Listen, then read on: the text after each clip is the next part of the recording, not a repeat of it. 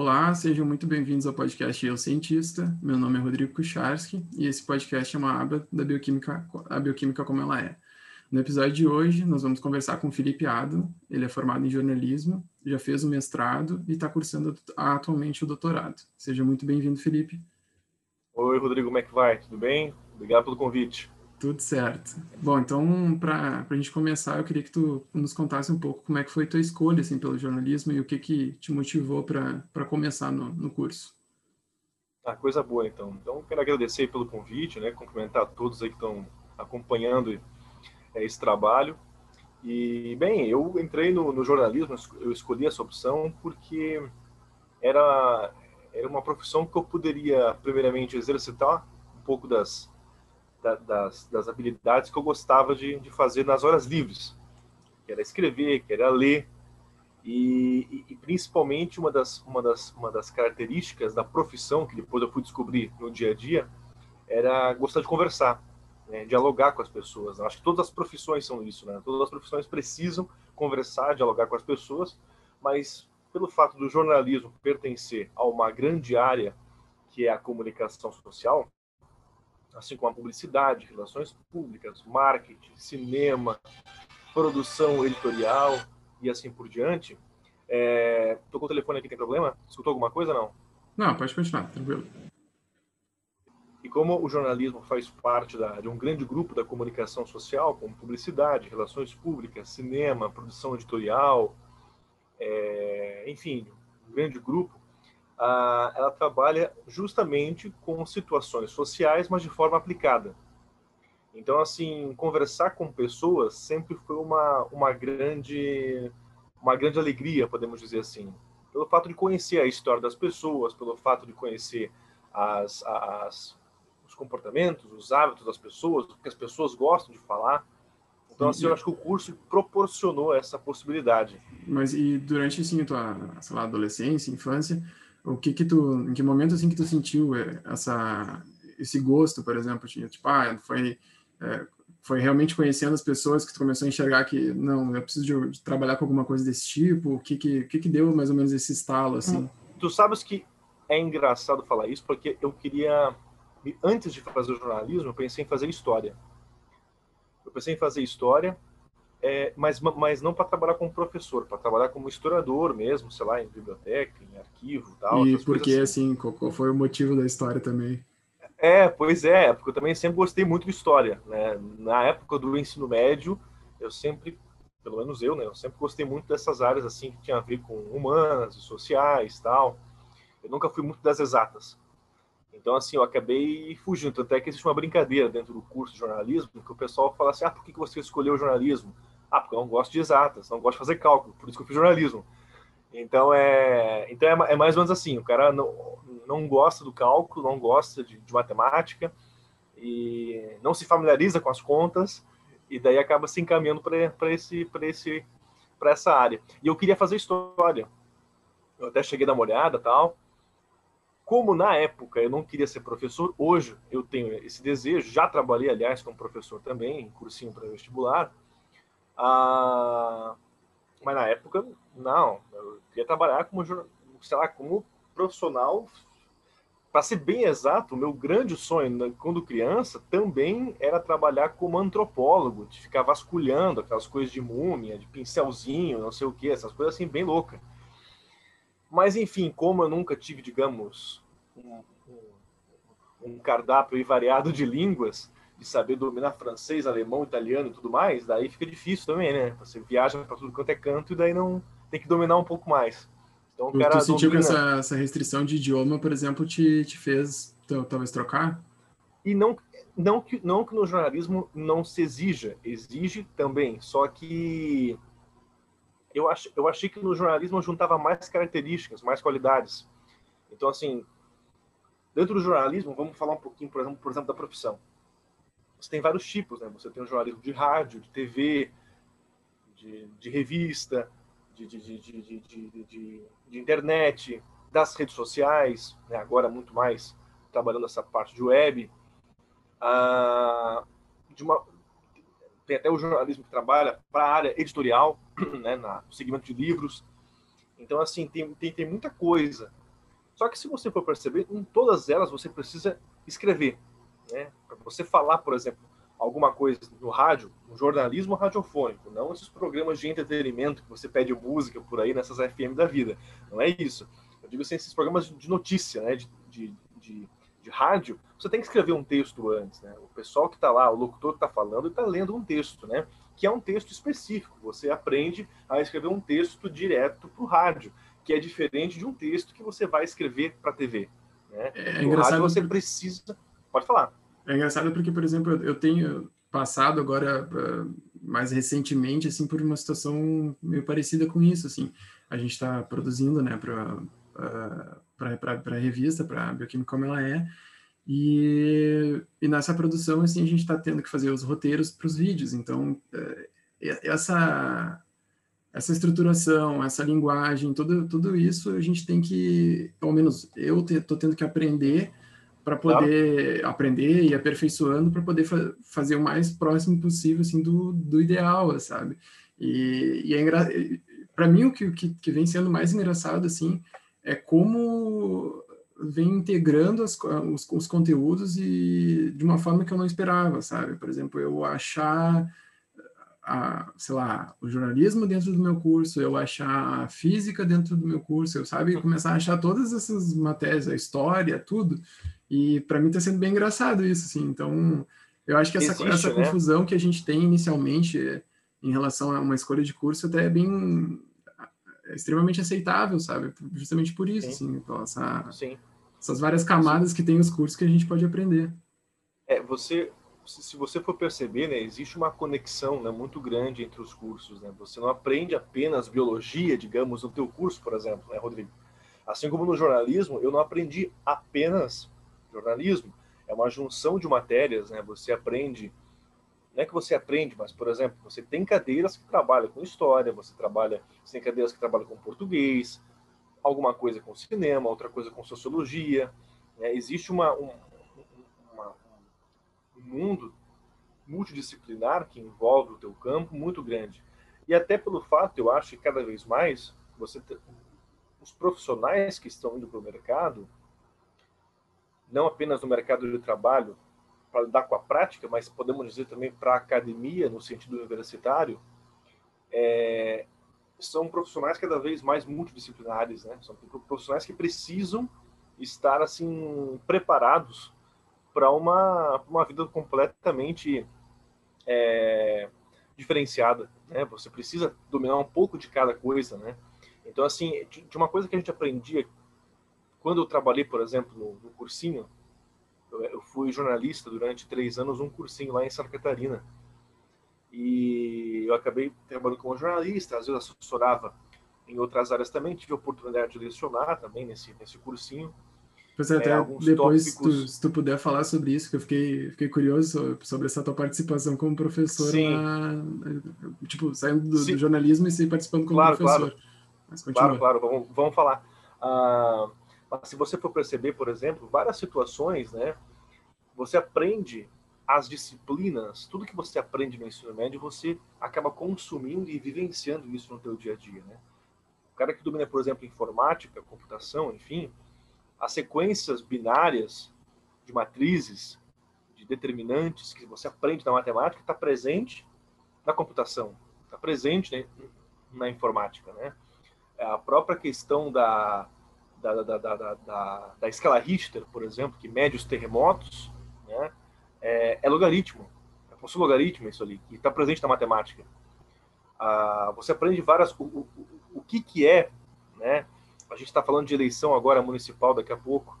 Né? Se você não conhece o teu passado, a história da, da, da tua cidade, da tua região, como é que você vai construir, digamos, um futuro diferenciado? Então, assim, é necessário você revisitar algumas situações, né? conhecer a geografia dos locais, né? a, a questão turística, o turismo se baseia na geografia dos locais.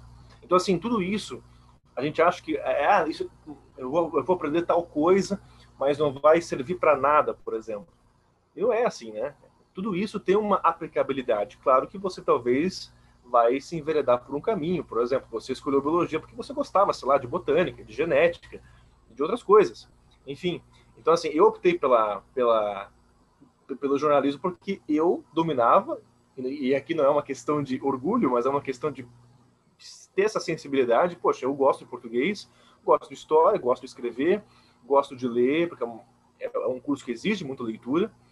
Uh, gosto de conversar bastante, porque você tem que abordar as pessoas para entrevistar, né? Você não tem que ter essa, essa timidez, você tem que abordar pessoas estranhas, convencer as pessoas a te dar entrevista muitas vezes. E, e, é uma oportunidade que você conhece várias cidades, várias regiões e principalmente as histórias das pessoas. É, é eu acho engraçado que tu, tu começou falando, por exemplo, que tu entrou no jornalismo meio que tentando fugir, por exemplo, da matemática, mas em seguida, quando tu continuou falando, tu falou, por exemplo, de, de questões extremamente matemáticas como logaritmo, entende? Então, sim, sim. mesmo tu tentando fugir disso, tu teve que aprender, tu teve que. Mas é sabe? é justamente é, mas, mas é justamente isso, cara, que, que, que eu acho interessante, porque é, a gente acha que às vezes as coisas que a gente aprende na, na faculdade é, ou no ensino médio, vamos pegar antes da faculdade, eu falo do ensino médio rapidinho. Tem coisa que a gente aprende inúmeras situações né, que você vai, sei lá, vai fazer o Enem, vai fazer o vestibular X e você acha que não vai aprender. Né? Só que, de forma muito camuflada, né, muito implícita, as coisas estão no teu dia a dia. Né? Estão no teu dia a dia. Então, assim, a zoologia animal, por exemplo, todo mundo hoje em dia tem um, um animal de estimação, acontece alguma coisa, você vai precisar acessar algum tipo de profissional que possa cuidar do teu do teu, do teu animal de estimação doméstico ali. Então, assim, são situações do teu dia a dia que parecem banais, né? O que, que é a energia elétrica, né? a luz, tudo mais, pô, isso não é física que você aprende. Então, enfim, são situações do teu dia a dia que parecem bizarras, mas que fazem parte e a gente não sabe, né? Por isso que entra o papel da educação nesse momento. Fala um pouquinho disso porque eu trabalhei durante um tempinho com educação de ensino médio de cursinho, então a gente fazia muito essa coisa de papel de convencimento dos alunos de aprender as coisas, de desmistificar muitas coisas, porque isso faz parte do teu dia a dia, né? Mas falando do jornalismo em especial, é, é, o, jornalismo também faz parte do dia a dia. Todo mundo acompanha televisão, rádio, lê jornal, revista, acessa as redes sociais de forma, enfim, totalmente conectada. Isso é uma verdade, né? Isso é uma verdade.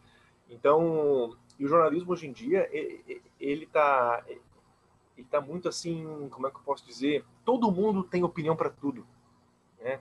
Todo mundo tem o seu ponto de vista, isso, claro, por causa das redes sociais. Você tem aqui um, inúmeros, infindáveis aplicativos de redes, né, essas novas mídias que estão aí, que te proporcionam encurtar distâncias, compartilhar experiências, que, enfim, até 20, 10 anos atrás as coisas eram completamente diferentes. E só que todo mundo tem uma opinião, todo mundo quer falar.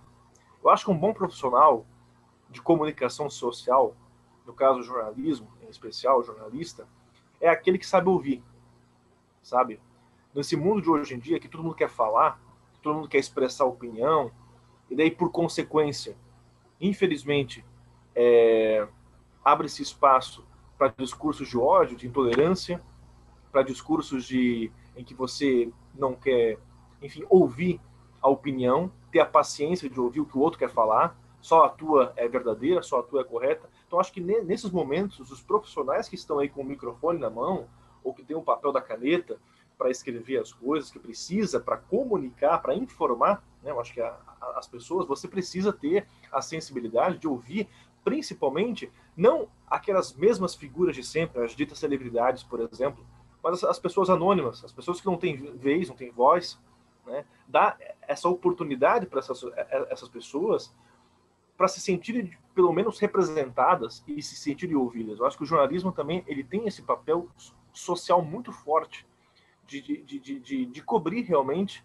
aquela dificuldade, onde o poder público, por exemplo, ele não vai, né? onde comunidades são esquecidas, né? onde grupos minoritários não têm a sua oportunidade também de falar. Então, acho que o jornalismo ele tem essa, essa missão de dar essa voz, não digo de resolver os problemas, de ser o super-herói, que, que, infelizmente tem muitos apresentadores por aí que gostam de colocar a capa da verdade, do justiceiro, e achar que vai resolver as coisas com as mãos, não é assim que funciona. Né? Nós temos a missão de oferecer, de proporcionar, de mostrar os lados da moeda e resolver a situação, ou melhor dizendo, proporcionar alternativas, né? É, para que as coisas sejam amenizadas eu enxergo assim um pouco que a, aconteceu uma, uma, uma descentralização assim do, do, do, digamos do poder da informação só que eu acho que o grande, talvez o nosso grande problema atualmente seja a essa tu, tu, tu, a forma como está se obtendo a informação sabe porque a gente se a gente não aprende como o mecanismo a ferramenta que a gente está usando funciona como como que como que aquele, aquela plataforma nos entrega, como que aquela plataforma está funcionando em relação à minha pesquisa, eu sei fazer busca ativa, eu sei, uh, eu sei procurar o que eu quero, sabe? Eu sei procurar também, por exemplo, uma linha de raciocínio, mas eu sei procurar outra. Então, eu, eu acho que existe um, uma necessidade também dessa de, do ensino disso, sabe? Porque eh, tal, talvez essa aconteceu uma difusão assim, não, não tem mais aquela centralidade de tipo somente aqui nesse canal eu Sim. vou ter uh, a informação. Mas agora tem bastante informação, só que como tem muita informação, às vezes a gente não sabe chegar nela. E eu Sim. vejo muito problema, assim, sabe? Às vezes a pessoa não sabe digitar três palavras que seriam uh, essenciais para aquela busca. Bota, bota aquelas três palavras, tu iria achar o que tu precisava. Mas por estar desacostumado com a busca ativa, tu não chega naquilo, sabe? Não, eu te, eu te compreendo porque é mais ou menos isso que acaba acontecendo. Eu vejo, assim, por, por mim, assim, quantas vezes, assim, às vezes uma, uma... Vou dar um exemplo, assim, todo mundo tem seu parente ou um vizinho que acaba é, vivenciando isso, né? Eu acho que é importante a gente aproveitar esse momento, Rodrigo, você tocou uma, uma situação interessante, a gente está falando de eleições e a velha história das fake news, né? Então, por exemplo, você tem uma, uma, uma, uma oportunidade na mão de você poder é, é, pesquisar, de você averiguar algumas informações, se elas são corretas, se elas são falsas, né? É, qual, é, qual é a... De, quem é o remetente dessa, de, dessa mensagem? Quem é que está produzindo essa mensagem? Porque, infelizmente, nós vivemos um mundo com interesses, né? com produção, obviamente, de ideias, de ideologias, de, de saberes aí. Só que já existia um pensador francês chamado Michel Foucault que dizia né, que a produção do saber tem a ver com a produção também de poder. Né? Quem detém o poder, quem detém o conhecimento, também detém o poder. E é uma forma de controle social. Né? Parece uma coisa meio que medieval isso que eu estou falando, a gente vive isso né, todos os dias. Né? Existe um controle na informação em que uma determinada pessoa quando eu falo, quando eu falo pessoa aqui, também leia-se grupo, né? uma classe social, enfim, é uma região do país também, é, emite uma informação a partir de uma informação com o intuito de descentralizar, de ramificar essa informação, mas para atacar várias das pessoas para benefício próprio, né? para anular outras pessoas, mas para benefício próprio. E, infelizmente, existem muitos muitas empresas de comunicação que também acabam, como é que se diz, é, se baseando nisso e acabam defendendo. Ah, não, eu não vou criticar tal pessoa porque eu dependo dele. Eu dependo do anúncio daquela empresa X né, para pagar os meus funcionários. Né? Eu até vou compartilhar aqui uma situação. Eu, eu, eu trabalhava numa, numa, numa prefeitura e um jornal X lá da cidade onde eu trabalhava, estava é, meio que batendo, cobrando algumas informações, algumas obras, enfim, respostas né, do poder público a respeito de uma determinada situação. Isso já faz muito tempo. E eu me lembro que na época eu estava estagiando na Secretaria de Comunicação Social e o secretário lá falou o seguinte: ó, a gente tem que parar com isso, né? tem que dar um, um chega para lá, porque assim, ó, se eles continuar a fazer isso, a gente vai cortar o, a verba da prefeitura para o jornal. Então, assim, existe uma, uma situação de leve trás muito forte. Isso é em tudo, a gente sabe disso. A gente vive num, num, numa produção mercantil é, muito, muito forte. Mas, assim, existe um leve trás também no lado da comunicação.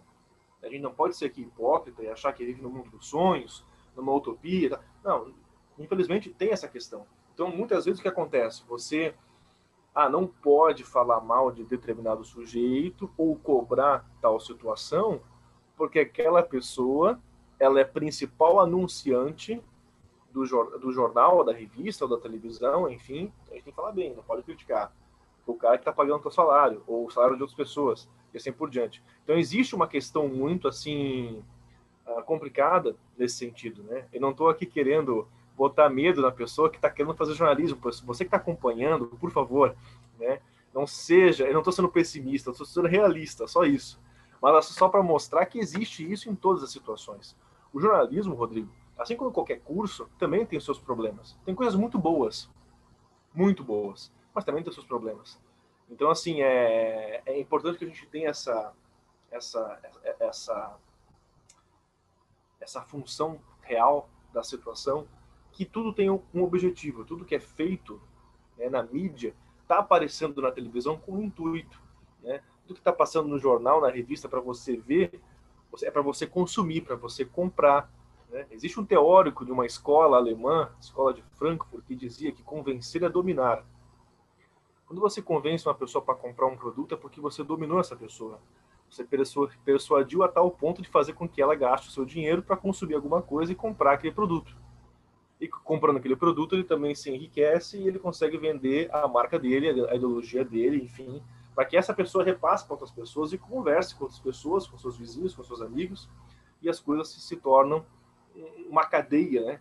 É, eu acho que talvez isso seja um pouco mais uh, invisível, assim, atualmente, sabe? É um pouco mais uh, sorrateiro essa, essa persuasão, assim. Antes era um pouco mais Sim, descarado, é muito, é muito, é muito implícita, assim, às vezes. Parece, ou melhor dizendo, parece camuflada, porque às, às vezes a gente não tem esse feeling de tentar decifrar esses meandros que tem, sabe? Porque é muito óbvio, talvez para a gente que está dentro do, da, da, da, do curso mesmo, né? Mas, mas existe várias estratégias, né? várias técnicas para convencer a pessoa, né? né? Muitas vezes, assim, claro que hoje em dia com a rede social é diferente, mas regras básicas, por exemplo, de jornal e de revista, geralmente os anúncios são na página direita do jornal ou da revista. Quando você folheia o jornal, você primeiro lê o quê? A página, a página direita, a página ímpar. Caraca, não, não tinha você, noção quando, disso. Quando, quando você vira, você não olha para a página esquerda, você olha para a página direita, que é a primeira que você olha. Então, assim, o anúncio está geralmente na página direita. E geralmente é mais caro. Não que não exista na página esquerda, exista, existe, mas só que é mais caro, porque geralmente a visibilidade, o impacto é maior. Entendeu? Sim. Então, isso é uma das, uma das técnicas, uma das estratégias que se tem, né? Bom, então, só para a gente dar uma, mais uma direcionada, uh, tu pode falar então para a gente como é que foi essa experiência de, de da educação no, no, cursinho, que cursinho foi esse, como é que tu chegou lá? Bem, é, eu, eu vou falar um pouquinho rapidinho quando eu comecei a, a, a faculdade até chegar no cursinho, tá. né? Um pouquinho de como é que foi eu, estagiar, eu estagiei bastante na faculdade. Eu acho que quem está acompanhando também, independentemente do curso, é importante. Se você consegue conciliar, claro, se o teu curso não é integral, enfim, se você tem essa possibilidade de... Porque o meu curso era à noite, né, de jornalismo. Né? Eu fiz na Univale, lá em Itajaí, em Santa Catarina. Ah, tu, é, tu é natural de lá? Sou de Blumenau. Sou de Blumenau. Eu viajava todo dia para Itajaí, isso dá 40, 50 minutos viajava todos os dias para lá, estudava à noite, acabava 10 e meia a aula e vinha, da noite e vinha para Blumenau, chegava, sei lá, meia-noite em casa, ah, é, dependendo do trânsito, enfim, isso foi quatro anos assim, né? Eu estagiava em dois lugares, né? Eu estagiava na minha cidade, na prefeitura, e estagiava também numa outra cidade, é, que era caminho da faculdade, que era uma emissora de TV, mas era digital, era bem pequena, era uma coisa bem, bem rudimentar na época, né? Então, assim, eu tive a oportunidade de estagiar na prefeitura, onde eu pude conhecer muitas coisas. Eu te interromper, mas como é que tu, como tu entrou na prefeitura? Como é que tu fez esse processo, Bem, assim? Ah, é sempre difícil, né, você conseguir o primeiro emprego na área que você está querendo trabalhar, querendo buscar seu espaço, se sentir reconhecido, né, se sentir, assim, representado de alguma forma. Então, assim, eu acho que uma das características também de qualquer profissão, de qualquer pessoa, mas no jornalismo também acaba sendo isso, é de não ter, é, é de não ter vergonha, de não ter timidez, de você, resumindo, ser cara de pau, né? De você poder buscar um pouco a sua, o seu espaço, o seu lugar, e, e não ter medo, sabe, de ouvir um não. Claro, quando você é adolescente, está naquela transição para a vida adulta, você fica com receio de muita coisa, você não quer frustrar ninguém, você não quer decepcionar, né? ou se desanimar também, enfim, porque faz parte, né? Mas o que acontece? Eu fui na prefeitura fazer uma entrevista com o prefeito na época, se não me engano, eu fui na Secretaria de Comunicação e lá eu, eu acabei descobrindo que uma das meninas lá estava saindo, que eu não, não sei por qual motivo, estava saindo e abrir parece uma oportunidade. E eu mandei meu currículo, quer dizer, currículo, né? O que, que a gente tinha de, de experiência, né? Só tinha força os, de vontade, né? Os dados cadastrais. Os dados cadastrais, né? Eu só, eu só verifiquei se não tinha errado meu nome, né? O endereço, o telefone. E pronto, né? E torci para que se desse certo, né? Só que era um horário bem complicado, né? Eu trabalhava das seis e meia da manhã até meio-dia e trinta, eram seis horas de estágio, que geralmente, não sei se é ainda, mas a lei do estágio era assim. Eram e para quem, quem estava fazendo faculdade à noite, chegava tarde, mas é pior ainda, né? Eu acordava cinco horas da manhã, porque eu ia dormir muitas vezes a uma, chegava meia-noite em casa. Então era durante um ano e meio, porque eu fiquei lá um ano e meio. Eu, eu dormi, dormia de quatro a cinco horas por noite. E, e daí eu, eu, eu, eu cheguei na, na, naquele caminho e, e, a minha função qual era? Como eu trabalhava na Secretaria de Comunicação Social, eu trabalhava num setor chamado de rádio escuta. Eu não sei se hoje as prefeituras ainda têm isso, mas é, é um importante mecanismo em que a pessoa que trabalha lá escuta programas de rádio, né, os mais populares, provavelmente, então eu escutava dois programas de. Minto. Um, dois, três. Eram quatro programas de rádio. Dois de manhã cedo, que começa às seis horas da manhã, né? E outros durante o dia. E qualquer tipo de entrevista, matéria, comentário, crítica, sugestão dos ouvintes ou dos apresentadores sobre alguma coisa que acontecia na cidade, seja na área de serviços urbanos, iluminação pública, é, buraco, tem que roçar aqui a praça, e não sei o quê. Sabe esses comentários que se tem na rádio, falando pro, pro locutor, enfim, tudo eu anotava. Eu anotava e daí meio-dia acompanhava. Tinha mais uma colega também que fazia isso, né? Então eu, ficava numa. E a outra ficava na outra emissora no, no meio-dia, acompanhando o que, que acontecia, porque ao final, meio-dia e trinta, uma hora da tarde, eu mandava né, a gente fazia um levantamento disso tudo e mandava para o e-mail de todos os secretários da cidade, toda, é, toda a prefeitura, é modo de falar, mas assim, era o prefeito, vice-prefeito, secretários tal, para saber também do impacto, duas coisas, como é que estava a imagem da cidade na boca do povo e como é que estava também o impacto da produção de notícias, de divulgação das coisas boas, obviamente, inauguração de não sei o quê, verba que não sei o quê, essas coisas todas que acontecem, como é que isso estava também sendo repercutido né, nos programas. Então, eu estava fazendo um papel de assessoria de imprensa, que é o outro lado do bastidor, né? Toda empresa tem uma empresa, uma empresa grande, assim, né? O poder público, ah, até mesmo algumas personalidades, possui uma, um assessor de imprensa, né? Que é o cara que vai fazer o meio de campo daquela pessoa junto à imprensa, divulgar as coisas boas, pontos positivos, né? divulgar as benfeitorias, e se tiver alguma coisa ruim, é ele que chega na frente e defende, né? E, e, e emite uma, uma, opinião, né? Constrói uma entrevista coletiva, proporciona algumas, algumas situações. Então, tudo isso acaba sendo montado, né? É... Claro que hoje em dia essas personalidades, todas essas empresas, devido ao programa que se tem no, nos Instagrams da vida, essas páginas oficiais, digamos, é tudo mais fácil essa horizontalização da conversa. Não precisa passar por inúmeras pessoas até chegar à pessoa. Né? É, e tu, é tu enxergava assim um impacto dessa, por exemplo, esse trabalho que tu fazia, tu enxergava que eles Claro, não em relação à, à, imagem deles, né? Isso é, com certeza isso era levado em conta, mas por exemplo, essas reclamações assim, tipo, ah, uma praça que precisava roçar, que precisava cortar grama e tudo mais, tu, tu enxergava que isso chegava até eles e que é que, por exemplo, que, que essas constatações que tu fazia eram atendidas, por exemplo? Eram atendidas e muitas vezes só eram atendidas porque tocava, porque o pessoal ligava para a rádio e muitas vezes os locutores diziam: Ó, oh, fulano de tal, atenção, setor da rádio escuta da prefeitura de Blumenau, que é a minha cidade. Ah, bom, mas então eles, já, eles tinham conhecimento, assim, dessa, da, da rádio escuta. Sim, eles sabem disso, que tudo que eles estão falando, criticando e tudo mais, porque quando havia uma coisa meio ácida, ah, por exemplo, vou chutar aqui, tá um ano um esgoto a céu aberto, uma rua esburacada e não sei o que, aquela coisa toda, né? E tem aqueles programas mais sensacionalistas que adoram isso, né?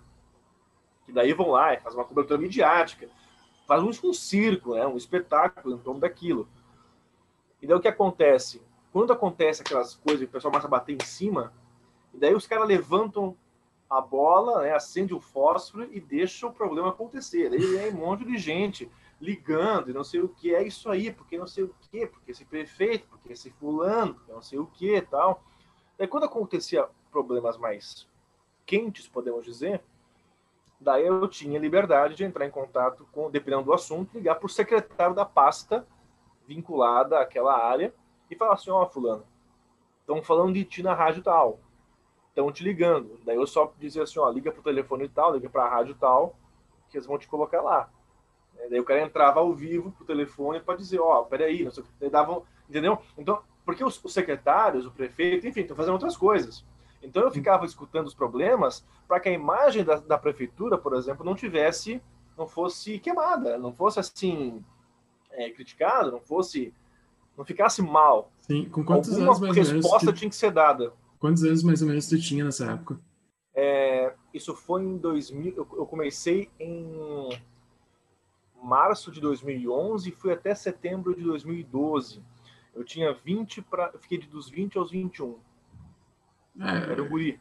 É, é, é, é, por isso que eu, que, eu, que, eu, que eu pergunto assim, por, porque, por exemplo, ah, tu, tu, tu entra em contato, por exemplo, com uma pessoa que já tem um cargo superior a ti, tem uma idade maior, então, a, eu comento mais pela, por essa, de repente, pelo respeito dessa informação que tu tá passando, sabe? Claro. Tu chegar ali não. e avisar, ó, oh, tá acontecendo isso, o cara pode simplesmente, ah, sabe? Não... Sim, sim, sim. Não se importar. Só que, assim, ó, a minha função também era importante, era estratégica, eu posso dizer, porque às vezes a gente era meio esquecido, sabe, no setor. Porque parece que é meio... Mas não, você acaba escutando o que está sendo falado por aí, em época, por exemplo, de, de greve, né, de greve de ônibus, greve de servidores públicos, né, eu estava com a visão, obviamente, de dentro da casa. Né? Eu estava do lado do pessoal patronal, podemos dizer assim, porque é lado da prefeitura. Mas eu escutava o que, que o povo do sindicato, o laboral, né, o povo do funcionalismo estava precisando. Então, assim, o que estava repercutindo, né, as atitudes e tudo mais. Então, assim, tudo isso é uma forma também de medir o impacto das situações, né? Então, assim, era muito estratégico, era uma função importante e que foi uma forma também, Rodrigo, de amadurecimento dentro. Porque, assim, você entra em contato com pessoas mais velhas do que você, você tem que se impor, tem que se impor, porque, assim, você às vezes tem um, um respeito, às vezes, fulano de tal, poxa, pela função, pela hierarquia que se tem, e você tem que se impor e falar o seguinte, poxa, olha, é, aqui é o fulano de tal, do setor tal, e eu só quero te falar assim, ó, estão falando de ti aqui, né, se o senhor quiser entrar em tal lugar, seria interessante, né, aconselhável, né, fazer isso. Então, assim, é um papel também de convencimento, mas eles já sabiam também que, assim, se tivesse algum problema, o pessoal daquele setor ia entrar em contato, né, e eles também tinham que entrar na rádio, na emissora X, para fazer essa defesa, né. Então, assim, tem, tem, isso tanto para questões positivas quanto negativas, né? mas principalmente quando estava pegando fogo, tinha que acionar determinada pessoa para para que a imagem não ficasse, digamos, manchada da pessoa, daquela secretaria e por consequência do município, né? Isso, por exemplo, assim, ao menos é, pode ser uma, uma visão errada minha, mas Blumenau eu acredito que seja uma, uma, uma cidade um pouco menor. Tu acha que, por exemplo, uma cidade uh, de, um, de um porte maior sei lá, como Porto Alegre, por exemplo, uh, um São Paulo, não sei. Uh, tu acha que é, é, é, ainda é viável esse tipo de serviço, assim, por exemplo, só, só aumentando as pessoas que trabalham nesse setor? É, eu não sei se isso existe em, to, em todas as cidades e tudo mais. É, eu, eu não posso te afirmar que em todas as cidades existe esse tipo de serviço. Eu acho que se tem, porque assim, vou pegar o exemplo aqui de, de São Paulo. É claro que é uma outra realidade, né? Mas assim, são vários bairros, zonas, norte, tal, sul, enfim, como aqui também, Porto Alegre, mas a e que existe uma subdivisão nisso, né? E que o rádio ele é um principal veículo de acesso para as camadas sociais. Porque jornal, meu amigo, você precisa que as pessoas leiam. Ou seja, você tem que ter a habilidade da leitura. Revista não chega em nenhum lugar, você tem que assinar, você tem que pagar. É, até, Televisão. Desculpe te interromper, mas, por exemplo, essa questão da, do, da leitura, assim, foi uma coisa que eu senti, por exemplo, até em relação ao podcast aqui, porque eu, eu claro, podcast é praticamente o, o novo rádio, assim, é o, o, rádio sobre demanda, sabe? Mas uhum. eu, eu, eu sinto que, por exemplo, para a pessoa me entender num texto, ela precisa ter uma compreensão melhor de pontuação, ter uma compreensão melhor da, da escrita e tudo mais, das palavras. E, por exemplo, aqui na minha conversa contigo, eu posso, com a minha, com a minha expressão corporal, eu acho que até isso eu comentei isso no episódio passado, porque através da expressão corporal, da forma como eu falo, da minha entonação, eu consigo uh, expor de uma forma muito melhor do que eu escrevendo, sabe? É, claro. É muito mais di difícil na escrita do que na fala, sabe? A pessoa que está é, entrevistando, até para ti é muito mais fácil.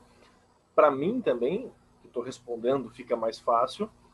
E, e para a pessoa que está ouvindo também, né, que está escutando de uma, uma forma esse, esse programa, tem essa oportunidade muito mais fácil de você ter essa noção de de, de, de, de, de compreender. Você faz outras coisas escutando, você vai para academia, você corre, você trabalha, você, sei lá, está dormindo, descansando, ouvindo.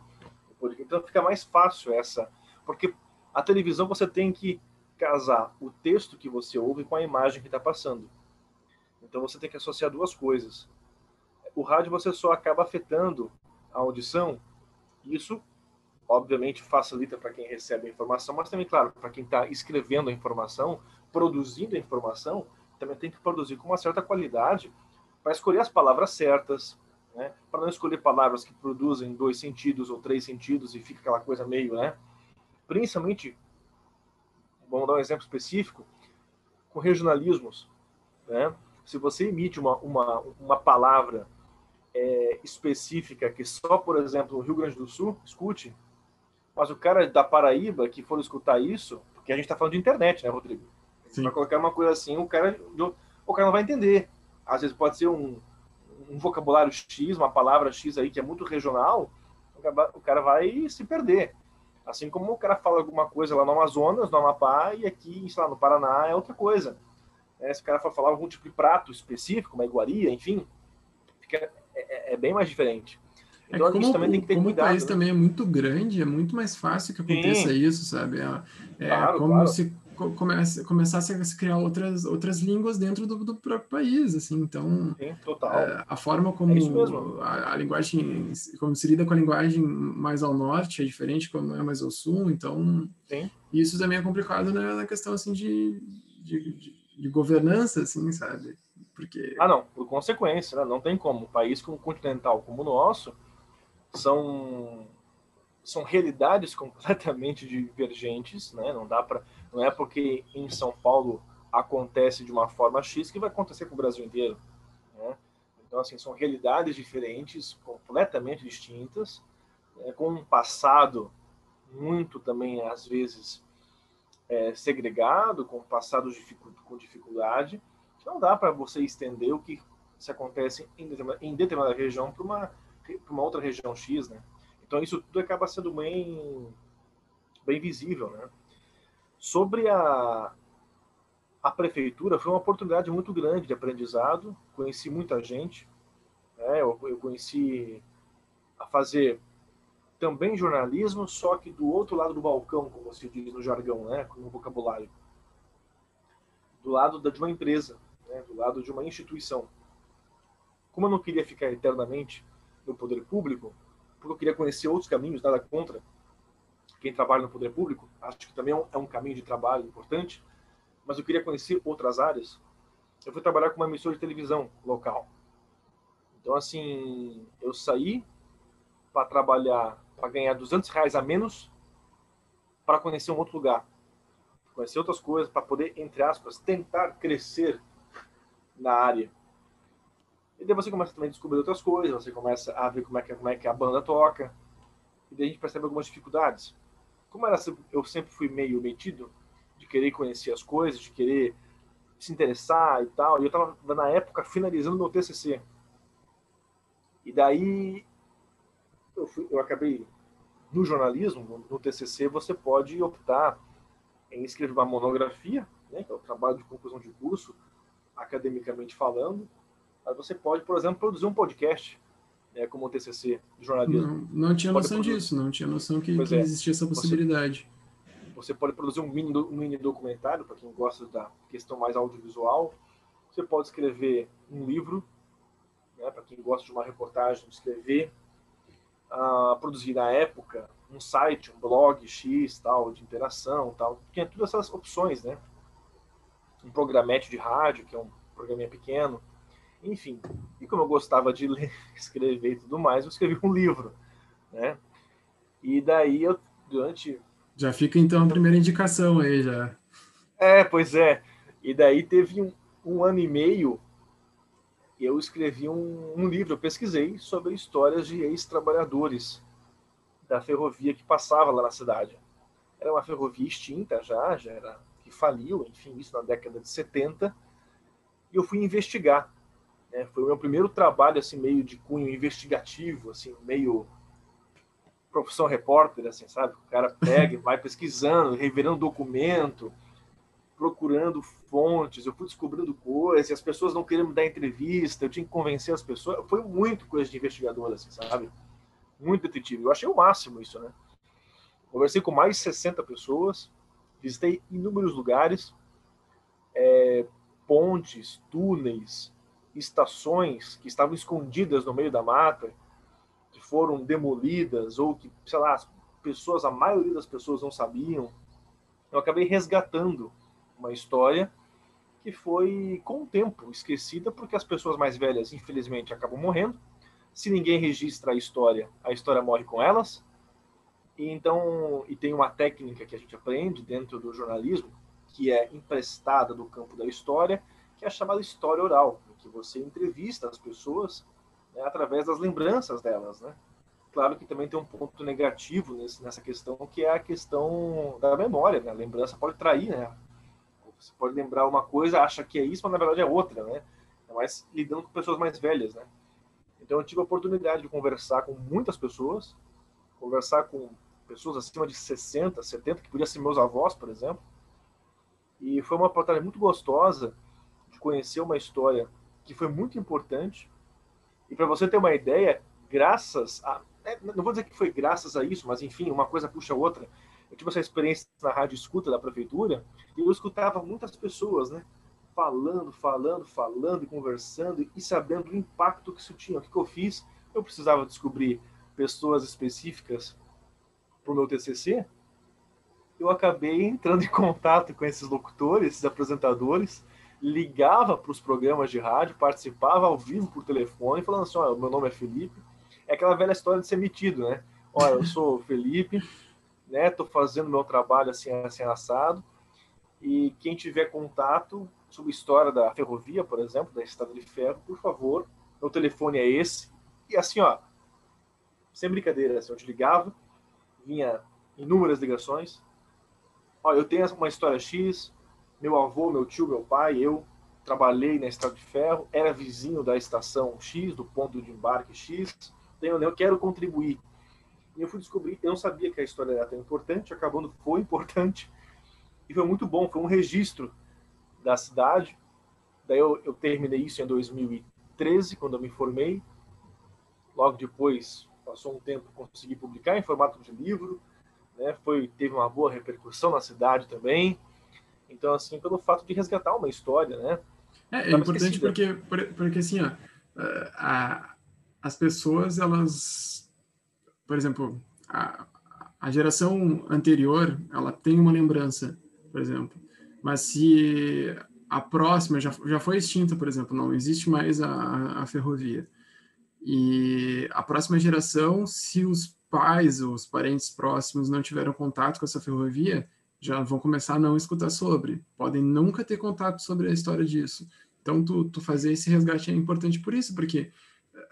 E outra, a gente acaba deixando de sentir falta, por exemplo, não, não se sente falta dessa ferrovia, não se sente falta dessa, dessa situação, porque tu, tu não lembra disso, tu não, não tem conhecimento sobre isso. Isso isso a gente tem eh, em relação, por exemplo, às espécies assim que são extintas, sabe?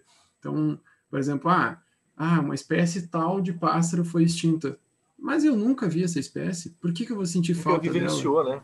É, Entende? Então, ah, mas eu nunca vi uh, floresta. Então eu não vou sentir falta da floresta, entende? Só que não é porque tu não sente falta, porque tu não acabou não vendo aquilo, que aquilo não é importante, sabe? Então, é, esse resgate, assim, é, é, é, bem importante por isso, assim, tu, tu, tu conseguir trazer uma memória para pessoas que não necessariamente têm, vão, poderiam ter contato com essa memória. Sabe? E é isso que eu, que eu gostaria de falar, que essa questão também é uma função também do jornalismo, entendeu? De você resgatar essas histórias, dar visibilidade, dar voz a pessoas que foram esquecidas, sujeitos anônimos, que trabalharam numa estrada de ferro que foi há 50 anos o principal meio de locomoção, de transporte para infinitas pessoas. Na época que não tinha carro como se tem hoje, rodovias tão entupidas como se tem hoje, e assim por diante. Então existe uma, uma questão também de acerto de contas, parece, de você olhar para o passado e valorizar isso. Né? Então eu acho que essa é, é, é a pegada interessante também da visibilidade do jornalista que eu falei no início da conversa, de você dar, oportunizar essas vozes, de você olhar para o passado e não só simplesmente sempre valorizar as mesmas pessoas, falar sempre o mais do mesmo, mas poder ter essa chance de olhar para o passado e construir isso. Existe um teórico, um sociólogo francês que já é falecido, mas que se chama Maurice Halbach, é o principal teórico de um campo de estudo chamado memória coletiva. E elogia o seguinte, que a, a, as pessoas recordam daquilo que se é permitido lembrar. O que, é que lembra disso?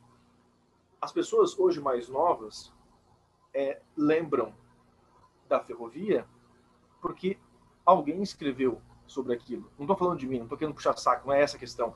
Assim como eu, teve outras pessoas que também escreveram sobre esse assunto. Então, assim, porque teve pessoas que escreveram sobre isso e não deixaram que a história morresse com essas pessoas que estão envelhecendo e estão ficando fora. Então, assim, é, as pessoas acessam os livros que foram deixados, os artigos de jornais, né, as pesquisas que foram feitas, para se basear e se inspirar naquilo. Então, assim, tudo isso tem uma coisa que, que vai puxando. Então, assim, tudo a gente vai lembrando daquilo que as pessoas nos contam, né, de forma oral, de forma de pesquisa, e assim sucessivamente. Então, assim, foi uma, uma boa oportunidade de aplicar né, na prática mesmo, entender como é que o jornalismo funciona. Então, assim, para quem também quer fazer jornalismo, né, eu entrei no jornalismo, Rodrigo, querendo trabalhar com televisão. Né? Eu fui repórter televisivo, trabalhei com isso durante uma época, mas eu sempre gostei muito de escrever, de pesquisar essas coisas. Então, por fora, a gente meio que fazia esses trabalhos aleatórios, né, para tentar fazer uma, um hobby, talvez, mas também conseguir, óbvio, uma grana para se a gente viver, enfim. Então era um freela que a gente acabava fazendo, né? Para somar um pouquinho na renda, né? Então, então é, é, é bem interessante essas questões, né? Uh, só vamos voltar lá da. A gente começa a, a devagar, é, não, começa é, a falar, mas isso, muito, é. isso é ótimo, não tem problema nenhum. Mas só para a gente fechar essa primeira parte aí da, da, da tua graduação, quer dizer, eu acho que foi na tua graduação, mas essa tua experiência como professor, então. Ah, o professor, na verdade, não foi na graduação, foi depois. Mas, assim, é... eu, eu, trabalhei durante a graduação, eu trabalhei na prefeitura, que foi esse, esse trabalho todo que eu fiz, numa outra emissora bem pequena, rudimentar, é, lá, na, lá perto também, queria trabalhar com televisão, enfim, né? Eu achava o máximo, né? Achava assim, nossa, eu já sou o cara que trabalha na Globo coitado, né? Mas, enfim, achava que, que era isso, né? A gente tem essa, esse desejo de, de poder. Não é. De, de, não, é de, não é no sentido de ser reconhecido, mas assim, de, poxa, eu consegui trabalhar naquilo que eu desejei, ou que eu planejei, é como se eu tivesse alcançado um objetivo, né? É, e também eu acho que de, de ter visibilidade, assim, do, do, visibilidade, talvez reconhecimento também do que tu tá fazendo, sabe? Tu, Justamente, tu, é. quando tu quando tu te dedica para uma situação, tu, tu faz aquilo, tu espera que em algum momento tu tenha um reconhecimento sobre Sim. isso. Então, eu acho que vai também por esse lado aí. E quando tu te propõe a fazer aquilo, né, você se dedica para alguma coisa. Por exemplo, eu trabalhei, eu cobri uma eleição municipal, isso foi em 2012, se eu não me engano, 12, faz oito anos, né? É... Enfim, eu estava ainda ah, na, na graduação, fiz uma cobertura naquele domingo de eleição, achei fantástico, achei maravilhoso, porque eu sempre gostei de política também, então assim, a gente, essa coisa de cobertura de urna, não sei o que, tal, com rádio ligado, não sei o que, candidato X foi no colégio X para votar, então vai lá para acompanhar, faz uma entrevista tal. E daí, no resultado, quando eu estava no prédio lá da Justiça Eleitoral, se não me engano, começou a vir as urnas e começou a contabilizar os votos, aquela coisa meio assim, sabe, aquela ansiedade toda. Entrava ao vivo para dizer as informações, ó, que começar a contagem dos votos aqui, não sei o quê. Então, né, daqui dentro de alguns instantes, nós teremos mais informações a respeito do resultado né, das eleições neste primeiro turno, neste domingo de eleição. Então o cara se empolgava com isso. É uma coisa bem, bem assim, bem interessante, né, de, se fazer. Então é, então quando a gente começa a, a, a visualizar o trabalho, né, de, de, você, poxa, durante a faculdade ainda poder ter contato com a prática, é muito gostoso. Porque não fica só na teoria, ou fica naquele mundo das ideias, aquela coisa meio que utópica, né?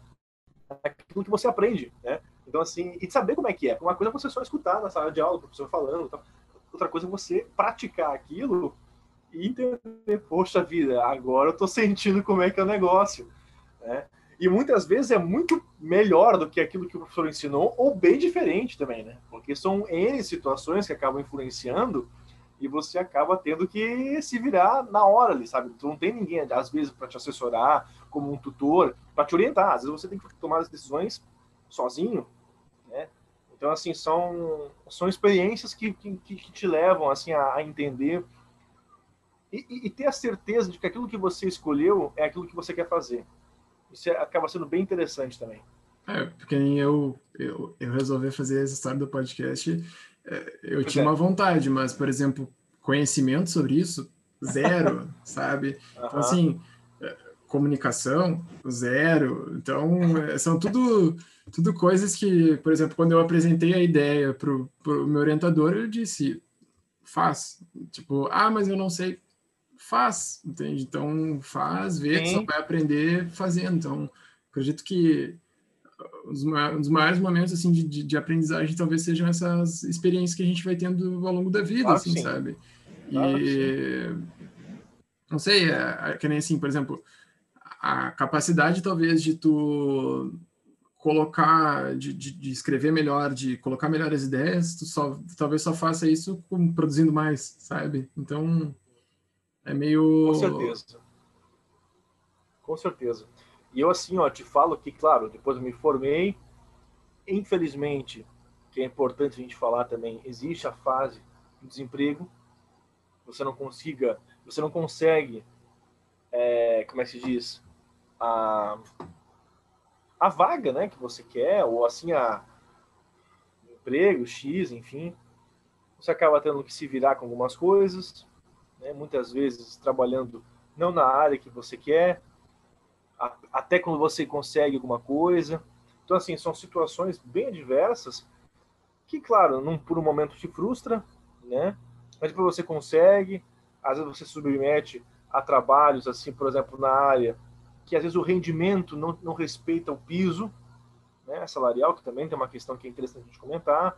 Então, assim, tudo isso acaba também te influenciando. Depois, obviamente, depois eu trabalhei numa editora de revistas, de revistas customizadas, são revistas personalizadas de alguns clientes. Então, às vezes você vai em consultório médico, você tem revistas específicas de alguns planos de saúde, né? Onde você vai para uma revista de que fala sobre uma construtora X ou sobre uma um clube local, né? Enfim, que tem uma revista que vai divulgando um pouquinho a respeito das atividades, dos sócios, enfim. Eu trabalhei com isso também durante um tempo.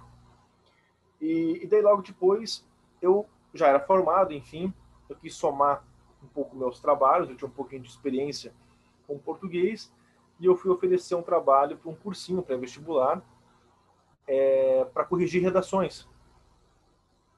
E daí eu comecei assim, foi indo, foi indo, depois eu fui com, fui com um professor, assistente, assim, como monitor de redação, corrigindo redações, tal, tudo mais, as informações, enfim. Uhum.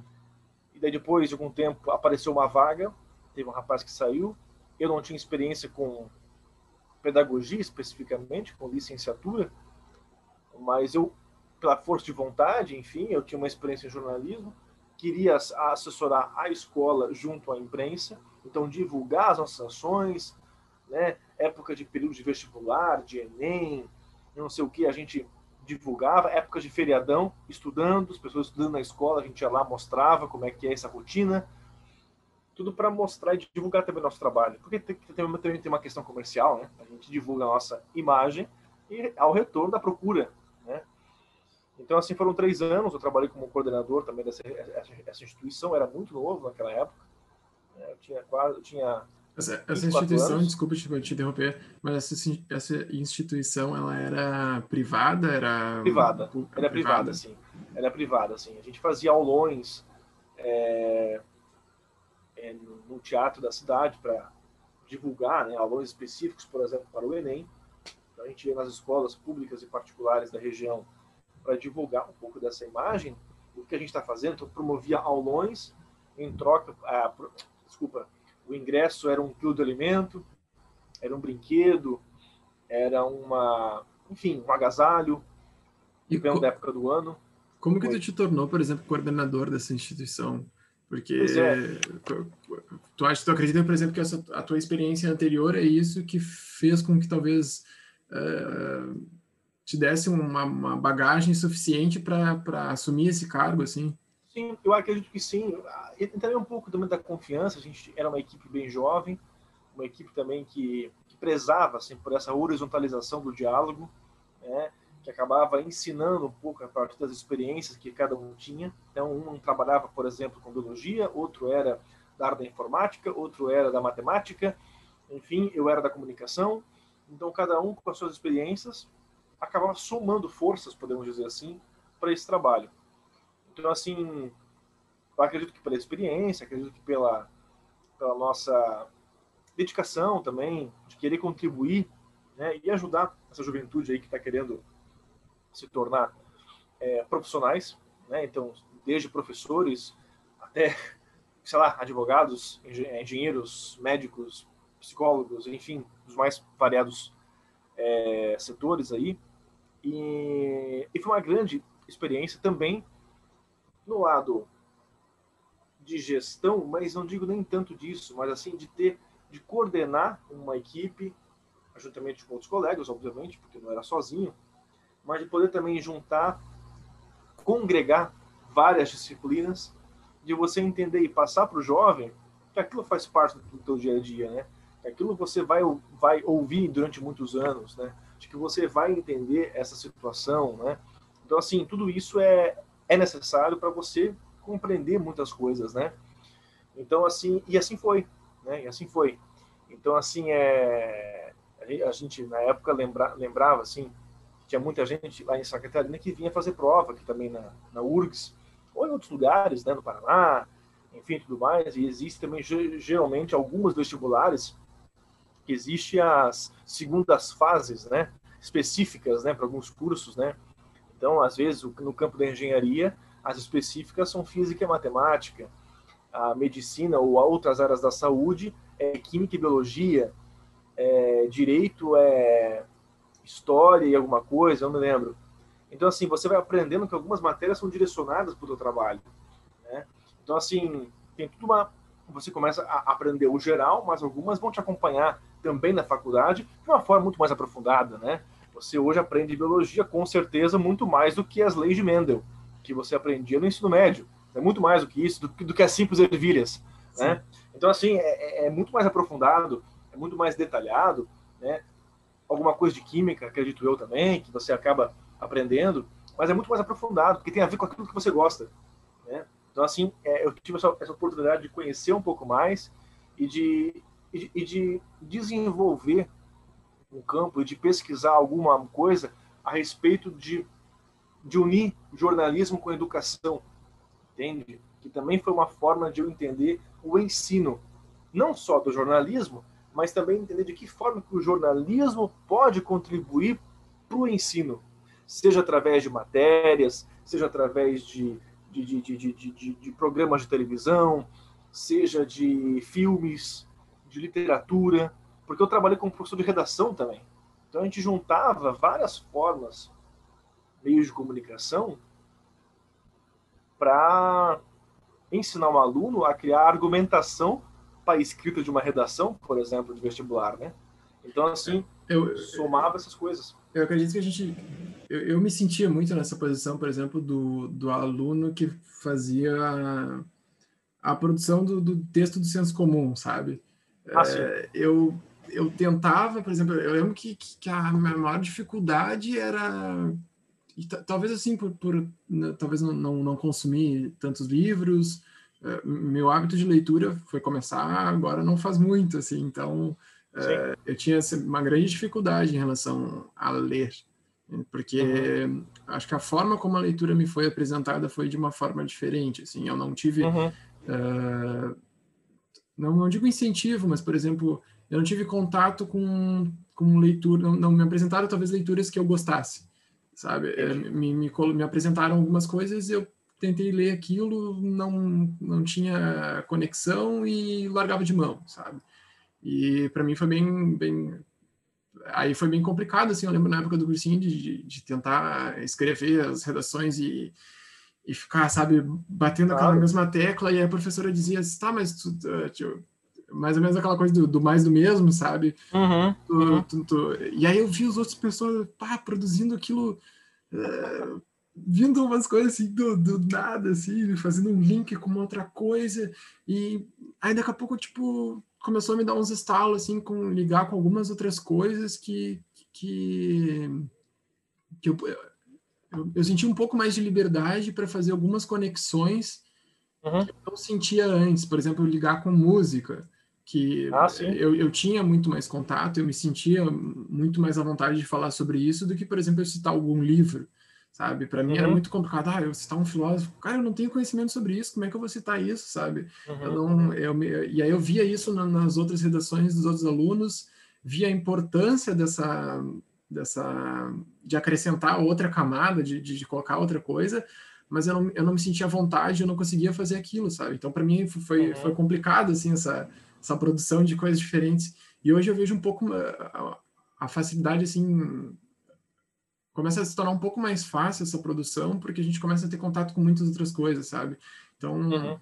eu poder falar um, sobre biologia às vezes é um pouco mais fácil, porque a quantidade de informação que eu tenho dentro da, da universidade é muito maior do que a que necessariamente vai ser cobrada ou eu vou falar fora dela, sabe? Então, uh, é, eu acho que acaba se tornando muito mais fácil, assim, essa, uh, digamos, a, talvez a produção, a fala sobre isso, por, pela, pela essa diferença, assim, sabe? Tu, tu bebe de tantas outras fontes que quando na hora de tu falar, de resumir, é muito uhum. melhor que o teu texto seja diferente, seja muito melhor, não muito mais fácil que o teu texto seja diferente, assim. Para mim foi, foi, foi bem engraçado, assim, de e, e eu acho que, que uma das coisas, uma das principais coisas para mudar assim, em relação à a, a, escrita, de, de, de, ter uma escrita um pouco mais fora do, do senso comum, uh, foi sentindo a liberdade de às vezes quebrar algumas é, regrinhas assim sabe de não que a gente não, não deva respeitar regras mas que uhum. tinha algumas regras de estruturação algumas regras de de, é, de, de, ah, de forma que tu, tu coloca as coisas que às vezes eu, eu me sinto um pouco na liberdade de, de quebrar isso, porque eu enxergo que se eu fizer aquilo, eu vou estar tá fazendo mais do mesmo, sabe? Eu tive um trabalho agora recentemente que a gente tinha que fazer um material didático para uma cadeira de zoologia de invertebrados. E nessa cadeira, nessa cadeira eu senti, tipo, aquele material, no meu ver, é, se eu fizesse os exemplos que tinham sido mostrados antes, eu ia estar tá produzindo a mesma coisa, eu ia fazer, por exemplo, um material que todos os outros alunos iam apresentar aquilo. E aí eu resolvi fazer uma outra coisa. Eu resolvi fazer um outro, uma outra, um outro material uh, condizente também com o momento que a gente estava vivendo, que, que a gente está vivendo, né, de, de, pandemia, que a gente não tem uh, um acesso, não tem um, um contato pessoal, assim. E, e aí fiz aquilo e, e senti uma boa recepção da professora, sabe? Então, são, tem certos momentos que às vezes a gente tem que quebrar essa barreira, assim, empurrar um pouquinho mais para frente para poder ter um, um, sei lá, um, uh, algo diferente, uma, uma claro. um melhor reconhecimento, talvez. Sim, sim. E você é uma forma de, de, de forçar para ti mesmo, né? Essa, é, é, é, esse empenho de você se dedicar, de você se de forçar para ti assim, poxa, eu posso um pouco mais, eu vou atrás, eu vou a fundo disso né? Porque quem ganha sou eu também, no sentido de aprendizado, né? De, de conquista. E, e, só voltando para a questão da redação, por exemplo, existe muito preconceito de que ah, uma redação boa somente vai ser boa se eu citar o filósofo X, se eu citar o livro tal, ou o filme não sei o quê. E outras coisas, e outras alternativas acabam sendo também interessantes, como é o caso da música, né? Ou de outras outros exemplos assim que traz uma coerência, melhor dizendo, com o jargão da, da, da, da redação, né? Aquele, aquele entendimento de coerência entre as partes, mas principalmente da conexão que você faz do texto com o mundo de fora, né? Então, assim, com, com, com informações, porque o que é uma argumentação de uma redação, né? É a soma de uma informação bacana com uma opinião sua. Então, você tem que trazer uma, uma, uma, uma informação que possa te da base concreta, né, para aquilo que possa te dar uma gordura, um conteúdo, mas que você traga também o seu ponto de vista, porque o importante, por isso que é um texto dissertativo, que você vai dissertar sobre alguma coisa. Você vai trazer um ponto de vista, que é a chamada tese, né, que a gente aprende e tal. Você precisa defender esse argumento ao longo do texto. Então, isso tudo é. E daí, muitas vezes, o que a gente já trazia de informação? Dos textos jornalísticos, né? dos dados que estavam nos textos jornalísticos né? porque isso era uma fonte de informação. Por isso que é importante você escutar os podcasts. Né? Claro que não é qualquer podcast, né? É são podcasts assim, que te tragam informações necessárias, que, que te somem, né? como esse, por exemplo, que tu estás fazendo. Pô, então, muito obrigado. Não, mas assim, a gente, a gente até pode escutar qualquer um e tudo mais, mas também tem, tem que ter o filtro de, de Claro, claro, a gente fala assim brincando, mas é né? Sim, mas, mas, mas que possa somar para ti, né? que possa agregar conhecimento, né? que possa produzir alguma coisa interessante. Então, isso que, é, que acaba sendo interessante. E daí depois eu acabei saindo do cursinho, né, Rodrigo? Acabei saindo do cursinho, porque já chegou um momento que eu queria também, digamos, evoluir na minha vida profissional. E daí que eu fui, me mudei para o Paraná, né? E fui fazer meu mestrado lá em jornalismo, na Universidade Estadual de Ponta Grossa, no Paraná. Mas é, Fiquei dois é, anos por lá. Oi. Assim, se tu puder explicar como é que é o processo, por exemplo, de seleção, como é que... Uh, ah, legal. O, o que, claro. que tu propõe, como, como é que foi, assim, essa, essa etapa? Eu não tinha muita experiência na graduação, por exemplo, de PIBIC, Programa de Iniciação, de Bolsa de Iniciação Científica. E eu aconselho, independentemente se você for fazer é, pós-graduação no futuro ou não, mas que você tem experiência com a academia. Academia, assim, pessoal, no sentido acadêmico, né? não musculação, academia no sentido acadêmico. É... Que você tenha contato com isso, porque é uma oportunidade de você conhecer como se escreve um texto acadêmico, é, de você pesquisar alguma coisa que possa somar para a sociedade, que você possa apresentar trabalhos na graduação. Existem vários tipos de seminários, que, os próprios cursos é, organizam, e você tem que ter essa essa questão, assim como, por exemplo, eu acho muito necessário, Rodrigo, não é o nosso caso, por exemplo, mas, por exemplo, eu tenho vários colegas, deve conhecer também, colegas aí que são da área de engenharia, exatas, ou que fizeram cursos técnicos antes de entrar na faculdade. Eu acho fantástico isso, sabe? Essa experiência de curso técnico, porque isso agrega pra caramba, é uma prática excelente. Você entra é. na graduação com uma vibe, uma coisa muito mais acelerada, né? Eu, eu Você tive... tem um avanço muito grande. Já teve pessoas até que vieram aqui que, que, que tiveram, assim, essa experiência, assim... Uh, Legal. An anterior, sabe? Do, do, da faculdade, e eu acho que é uma, é uma grande chance de tu entender um pouco melhor do que que tu quer, sabe? Tu, além dessa, dessa experiência que tu vai ter mais de de, do jeito que tu leva as coisas, do jeito que tu, tu lida com as coisas, uh, vai, ser, vai ser bom porque tu vai conseguir definir um pouco melhor, sabe? Como que tu... O, o que, que é que tu quer? É, é essa área? Porque é um, por ser um período mais curto e o, o, o processo seletivo não ser tão... Uh, tão forte assim quanto é na, nas universidades, sabe? Uh, tu, tu, consegue ter essa chance maior de, de, de entrar, de experienciar aquilo e, e, saber, pô, eu, mas eu não quero isso, isso não tem nada a ver comigo. Não, ah, isso tem a ver comigo, sabe? Então, eu acho Sim. muito bom também por, por, por, isso, assim.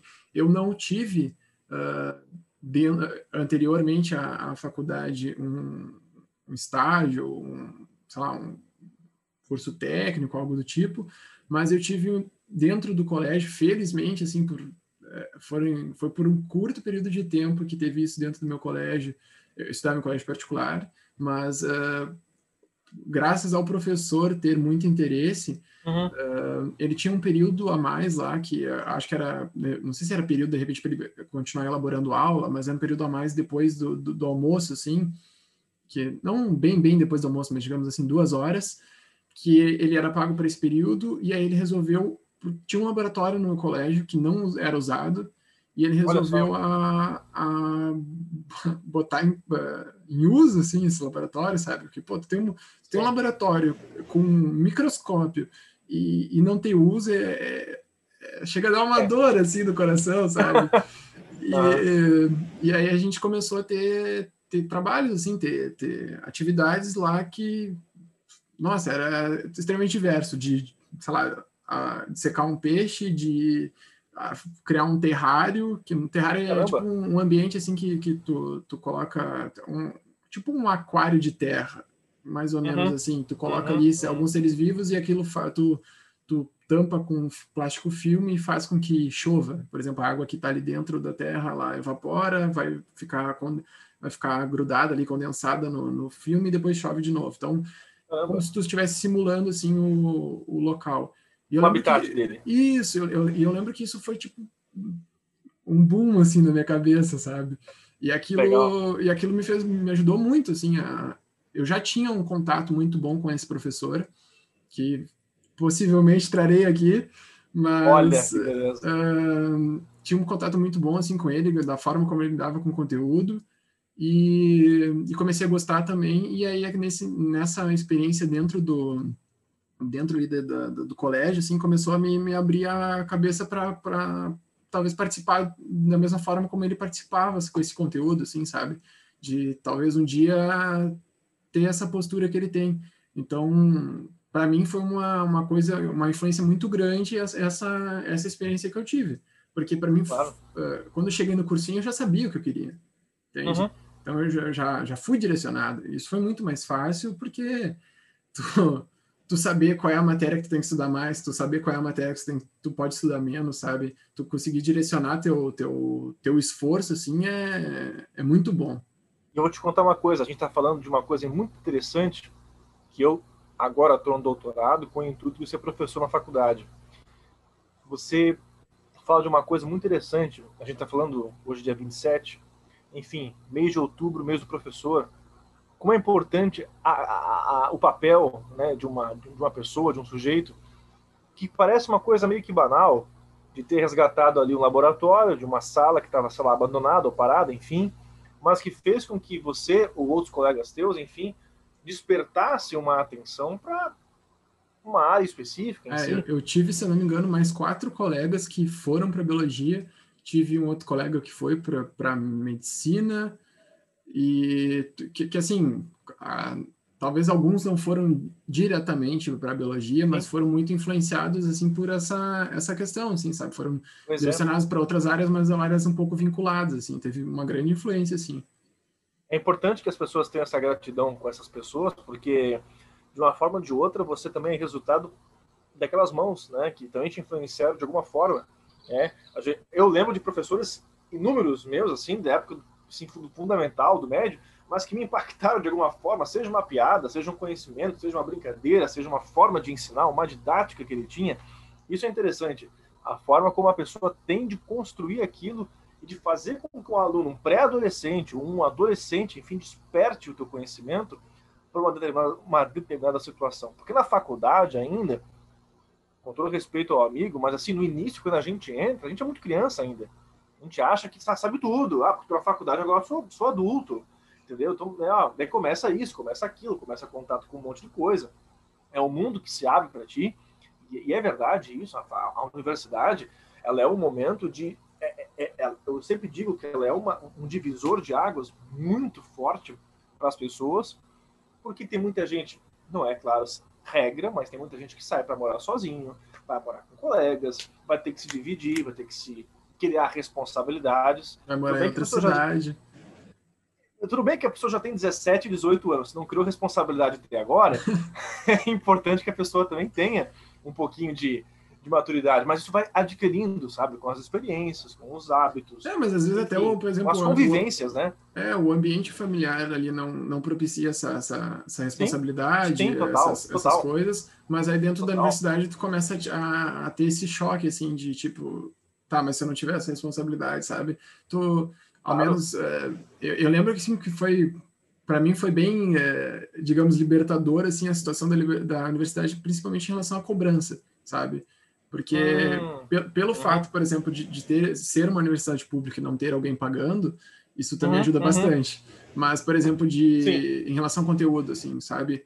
Eu me inscrevo nas minhas cadeiras, eu, eu vou fazer meus trabalhos, eu vou fazer tudo e não vou ter ninguém cobrando qual é a nota que eu tirei, qual é o trabalho que eu fiz, não sei, sabe? Então, para mim, uh, representou bastante isso, essa, essa eu, eu me sentia bem incomodado uh, antes, porque eu, eu, não, eu não tenho muito hábito, por exemplo, de uh, anotar, sabe? Eu, não, eu, eu tenho dificuldade, por exemplo, se eu estou numa aula e eu tenho que anotar alguma coisa. Eu, para mim, a, a, tecnologia foi assim, uma grande de, ajuda porque eu, se eu tenho que anotar uma coisa que foi passada no quadro, eu tiro uma foto e depois eu vou consultar, porque eu preciso estar prestando atenção no que aquela pessoa está falando, no que é, porque é ali que eu vou aprender, sabe? E, isso é, é, é, método, assim, é forma como as pessoas não não é regra para ninguém, sabe? Então uh, eu, eu sentia isso porque me, me cobravam, assim, sabe? Mas cadê teu caderno? Cadê, teu, cadê tuas coisas escritas? E eu ficava agoniado assim, porque, pô, eu não, eu não escrevo, não quero escrever, eu vou, de, de repente, vou escrever no computador, sim. eu vou, sim, sim. sabe? Então, tal, talvez isso também tenha sido uma dificuldade para a redação, tenha sido, mas. É, sim, claro, né? Assim, é, até para mim é engraçado que, por exemplo, uma das matérias que eu menos gostava, e talvez por questão de, de é, não ter vínculo com o professor, assim, uh, era português. Então, e, e para mim é irônico, por exemplo, eu acho ao menos, né? Tá, tá trabalhando, tá fazendo um negócio, uh, texto de divulgação, tá fazendo podcast, tá fazendo vídeo, essas coisas assim, para mim é, chega a ser meio, meio irônico, tipo, do, do, de uma coisa que eu tinha tanta aversão, assim, tá, tá trabalhando hoje, sabe? Então, para Legal, que legal. Eu também nunca fui muito fã da área digital. Eu conheço o mínimo, o básico, que enfim, que faz parte do teu dia a dia, mas eu nunca fui o fanático da, do meio digital, né? E a gente percebe que a gente precisa disso, né? Isso faz parte do teu, da tua rotina, podemos dizer, do cotidiano, né? Então é e falando sobre a questão do mestrado que a gente estava falando, a gente entra em muitos assuntos, né? Mas é importante isso também, é, é gostoso. Ah, por exemplo, é, quem, então quem tem oportunidade de fazer curso técnico, faça. Acho que é importantíssimo. Se vai somar para a tua área, fantástico. Ah, dentro da faculdade, se você tiver experiência com o PIBIC também, ah, mas eu quero só trabalhar no mercado, não quero, sei lá, viver da parte acadêmica, ou N, enfim, mas faça, tenha experiência. Que a, que a, vezes... Talvez a melhor forma de, de resumir isso seria não, não fechar as portas, assim, sabe? E fazendo. Ah, são várias oportunidades que acabam surgindo, desde intercâmbio, né? Eu não cheguei a fazer intercâmbio na graduação, mas assim, às vezes você tem a oportunidade de você fazer uma disciplina numa outra, um outro curso, né? No mestrado, por exemplo, eu fiz isso. Né? Eu, no mestrado em jornalismo, eu fiz, eu fiz uma disciplina numa, numa área de literatura, né? de letras. É um, então, tipo, eu, por exemplo, uma... Sim. É, eu, por exemplo, tive, fiz um curso sobre evolução no meio do ano, aí tive contato com o professor também nessa coisa assim, meio do, do metido, sabe? Fui conversar com o professor depois do, do da, da, palestra ali, do seminário que ele deu, conversei com ele e daqui a pouco, ah, ele, tipo, queria ter mais contato, assim, sabe, com, com, com ele, porque as coisas que ele falou eu, eu tinha gostado, e aí ele falou que tinha uma cadeira. Aí, uhum. tá, como é que é essa cadeira? Qual é o nome dessa cadeira? Tá, fui fazer a cadeira. Ah, eu, tinha que, eu tive que abrir um processo, porque era uma cadeira da física. Ele é um professor da química, mas era uma Caramba. cadeira da física. Então, como é, como é amplo, né? É exato. E hoje eu, eu, eu, participo como monitor dessa cadeira porque eu, eu gostei Legal. tanto que eu, eu fui participar. E é uma cadeira, por exemplo, que é extremamente, extremamente interdisciplinar, assim, ela, ela dá margem para que os três conhecimentos trabalhem juntos, sabe? Então, fantástico. E, e, a minha intenção de entrar como monitor foi justamente poder agregar com a visão da, da, da biologia, assim, sabe? Então, eles uhum. eles estavam lá, uh, tipo, eles colocavam assuntos sobre biologia, mas era somente o físico e químico te falando, sabe? Não que eles Sim. não pudessem falar sobre biologia por ser físico-químico, mas era... Tu não tem como ter uh, uma visão... Eu não tenho como ter uma visão, por exemplo, da física tão bem quanto eles, então, ou da química. Então, eu, eu, eu achei que seria um bom momento, assim, sabe? De, tá, vamos ver. Então, tipo, uma, uma coisa que, que de um curso lá que eu fiz no meio do ano, numa, nas férias de, de, inverno, assim, sabe?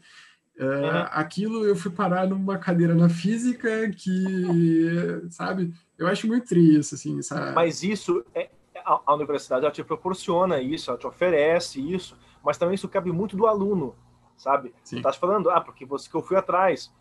E tem que valorizar e reconhecer isso, porque você foi atrás, você através de uma. Se você não tivesse ido naquela palestra, ou enfim, se você não tivesse interessado e ido até falar com aquele professor no final do seminário, nada disso teria acontecido, entendeu? Então também tem muito disso, de você, daí cria essa independência. A faculdade proporciona isso, de você ir, ir até lá, de você gostar de uma coisa, se interessar e ir por opção própria de você buscar aquilo que você se interessa, que você gosta. Então, acho que isso é importante reconhecer, né? É, é, é, dar valor a isso, de você se interessar por uma coisa e buscar nisso uma oportunidade de, de somar para a tua carreira, né? porque nada é, é em vão, sabe? Você vai aprender várias coisas infinitas todos os dias. E a faculdade te proporciona isso. Sendo uma federal, como é o teu caso, amplia-se muito, né? Eu estou aqui agora fazendo doutorado, por exemplo, aqui na PUC, é uma instituição que também te oferece muitas opções. Né? Eu faço uma disciplina também na área de letras, sou da comunicação, mas a minha pesquisa trabalha com, com literatura e jornalismo. Então eu acabo somando uma coisinha lá, outra coisa aqui, para construir esse teu trabalho. Né? Então e, isso, isso, facilita bastante. E uma dúvida, como é que funciona, por exemplo, uh, não sei no mestrado, não sei qual, desculpa a falta de, de, de conhecimento, mas ah, ver, uh, eu não sei qual universidade tu fez, mas por exemplo ah, aqui no, no, no, doutorado aqui na PUC do Rio Grande do Sul, uh, tu tem tu tem uma bolsa, como é que, por exemplo, como é que ah, tá. essa história das, das cadeiras, tu, tu, tu paga uma mensalidade, tá. como é que funciona isso? Assim? Tá, não beleza. Eu fiz, eu me formei numa particular em graduação, no mestrado eu fiz numa pública que lá era uma estadual. É, no Paraná nós temos, tínhamos sete universidades estaduais. E a UEPG, que é a Estadual de Ponta Grossa, era uma delas. Lá eu fui bolsista da agência CAPES, é, como era pública, né, então, ou seja, o curso é gratuito, é, mas eu ganhava uma bolsa de R$ 1.500, porque era a bolsa CAPES que, ofer que é ofertada. Infelizmente, essa bolsa já está, o valor já está bem ultrapassado, porque nós temos aí quase 10 anos sem renovação da bolsa. Né? E agora nós temos essa bolsa do doutorado, a bolsa de 2.200, que é uma bolsa que, que te facilita a, a, se manter na cidade. Né? É, e só também, assim, ah. salientando e agregando nisso que Sim. isso, esse valor é para poder manter a pessoa engajada no mestrado, para poder manter a pessoa Sim. trabalhando naquilo, para que ela consiga fazer a produção, sabe? Não, não, é. Que não, não que dependa, por exemplo, de, de, de, ter um outro trabalho para que poder consiga se Justamente. sustentar, sabe? Então, é, uhum. só para salientar, te... assim, para o pessoal a, a importância assim, disso importante você falar isso, porque a... aquela bolsa em si era a bolsa que eu tinha para. O que acontece? Quando o cara é bolsista, você. É como se você trabalhasse para a universidade. Você não tem a carteira, mas é como se você trabalhasse para a universidade produzindo conhecimento, ou seja, escrevendo artigos, participando em eventos. Isso faz parte da minha rotina. Então, eu visitei muitas universidades durante o mestrado. Eu vim para Porto Alegre no passado. Desculpa te interromper de novo, mas ah, essa, essa, produção é um serviço que também é prestado para essas pessoas que estão financiando essa bolsa. Justamente então, é. é. A, a, gente, quando entra no mestrado, recebe uma bolsa, essa bolsa não, não é só para ti, isso não, é uma, não vai ter um retorno somente para ti então, porque dentro da universidade existem pilares que envolvem a sociedade, a, a, o, o, todo, sabe? Então, Sim. desculpa interromper, mas só queria pontuar Não, mas tá isso. certo. Mas tem que explicar, é importante isso, é importante. Às vezes, sem querer, a gente fala, a gente acha que as pessoas que estão ouvindo são, é, dominam, às vezes, o assunto, mas é, mas é importante. Ah, no caso do mestrado, como eu queria, ao final de dois anos, continuar com a pesquisa, ou seja, partindo para o doutorado, porque tem gente que para, quer voltar para o trabalho e assim por diante. Mas eu já estava dois anos nessa, nesse ritmo. E eu, assim, eu demorei cinco anos entre a minha formatura da graduação até entrar no mestrado. Eu estava meio que cansado do mercado de trabalho. Queria voltar para academia e ter experiência. Eu não tive experiência na graduação com o PIBIC, por exemplo, por isso que eu te falei. Então, assim, para mim, no começo foi difícil até se acostumar com as regras da ABNT, que, que são a BNT? A Associação Brasileira de Normas e Técnicas. Você precisa ter regrinhas para escrever um texto acadêmico, referenciar citações e assim por diante. Então isso demora. Hoje em dia você faz de cabeça, mas na época era muito difícil. É isso. E também assim, a... por que que existe isso? Porque a gente precisa padronizar a, a, a forma ah, como é, é colocado o, o texto, por exemplo, se tu quer achar o, a referência que essa pessoa, como que, como é que ela chegou nessa essa conclusão, como é que ela chegou nessa informação, então tu consegue ter esse acesso muito mais fácil. É como se se tu através dessas regras conseguisse sintetizar e organizar muito, como se não é assim que tu consegue sintetizar e organizar melhor todo esse esse processo, essa, claro. essa, essa linha de raciocínio da pessoa. E é muito bem explicado as pesquisas, né? Ela precisa de uma introdução, de um planejamento, de, uma, de objetivos, de metodologia, de justificativa, de hipóteses, de desenvolvimento, de uma conclusão, né? e assim por diante. Então, assim, existem esses. E por isso que as precisa... produções uh, científicas, elas não são uh, mentirosas, elas, elas têm todo um processo e tem um processo também de verificação quando vai ser publicado em um, numa revista, quando vai não é simplesmente o Felipe resolveu, vou publicar e tá pronto aqui a minha publicação e, e amanhã ela tá lá. Não, de forma é. alguma. O, o, trabalho do mestrado que eu fiz, por exemplo, só para você ter uma noção, só para deixar a gente explicar um pouquinho, eu participei de vários eventos ano passado, mas esse, por exemplo, que eu, o resultado da minha dissertação, que equivaleria proporcionalmente, claro, salvo algumas regras, né? a um TCC de graduação. Né? Então, a dissertação de mestrado, poxa, é um trabalho de 160, 170 páginas e que você se dedicou durante dois anos para trabalhar em cima disso, pesquisando, lendo, né, checando informações e assim por diante. São fins de semana que você se abdica, são festas que você se abdica, são feriados que você se abdica, a fim de você se dedicar a tal coisa com crescimento pessoal também. Porque um crescimento pessoal casado com profissional. Né? As coisas acabam somando uma, uma, na outra. Então, o que acontece? É, é um desenvolvimento em cima disso muito grande. Né?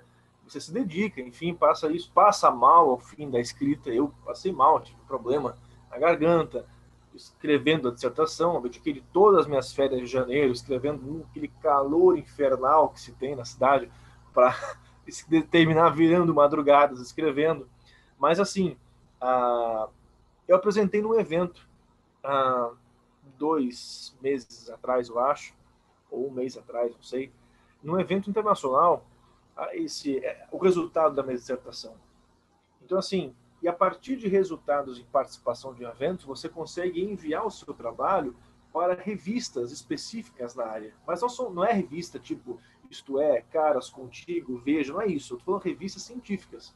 Revistas que circulam no campo científico para compartilhar as experiências, para compartilhar produções, em que o seu trabalho que você fez aqui em Porto Alegre, ou sei lá, em Ponta Grossa, no Paraná, pessoas do Nordeste, do Norte, do Centro-Oeste, do Sudeste ou até fora do Brasil possam reconhecer o teu trabalho e perceber que aquela pessoa da Universidade X também está pesquisando coisas similares a você. Então, essa aproximação de grupos de pesquisa, de estudos, de conhecimento, favorece uma, uma troca de saberes. Exato. É importante a gente. Além, reconhe... Além de reconhecer que está trabalhando talvez com, a, com uma mesma situação, e também usar essa produção como base para novas produções, entende? Então, a, a, a, gente não tem um período de vida suficiente para que a gente pro, consiga produzir tudo, concluir tudo e saber tudo.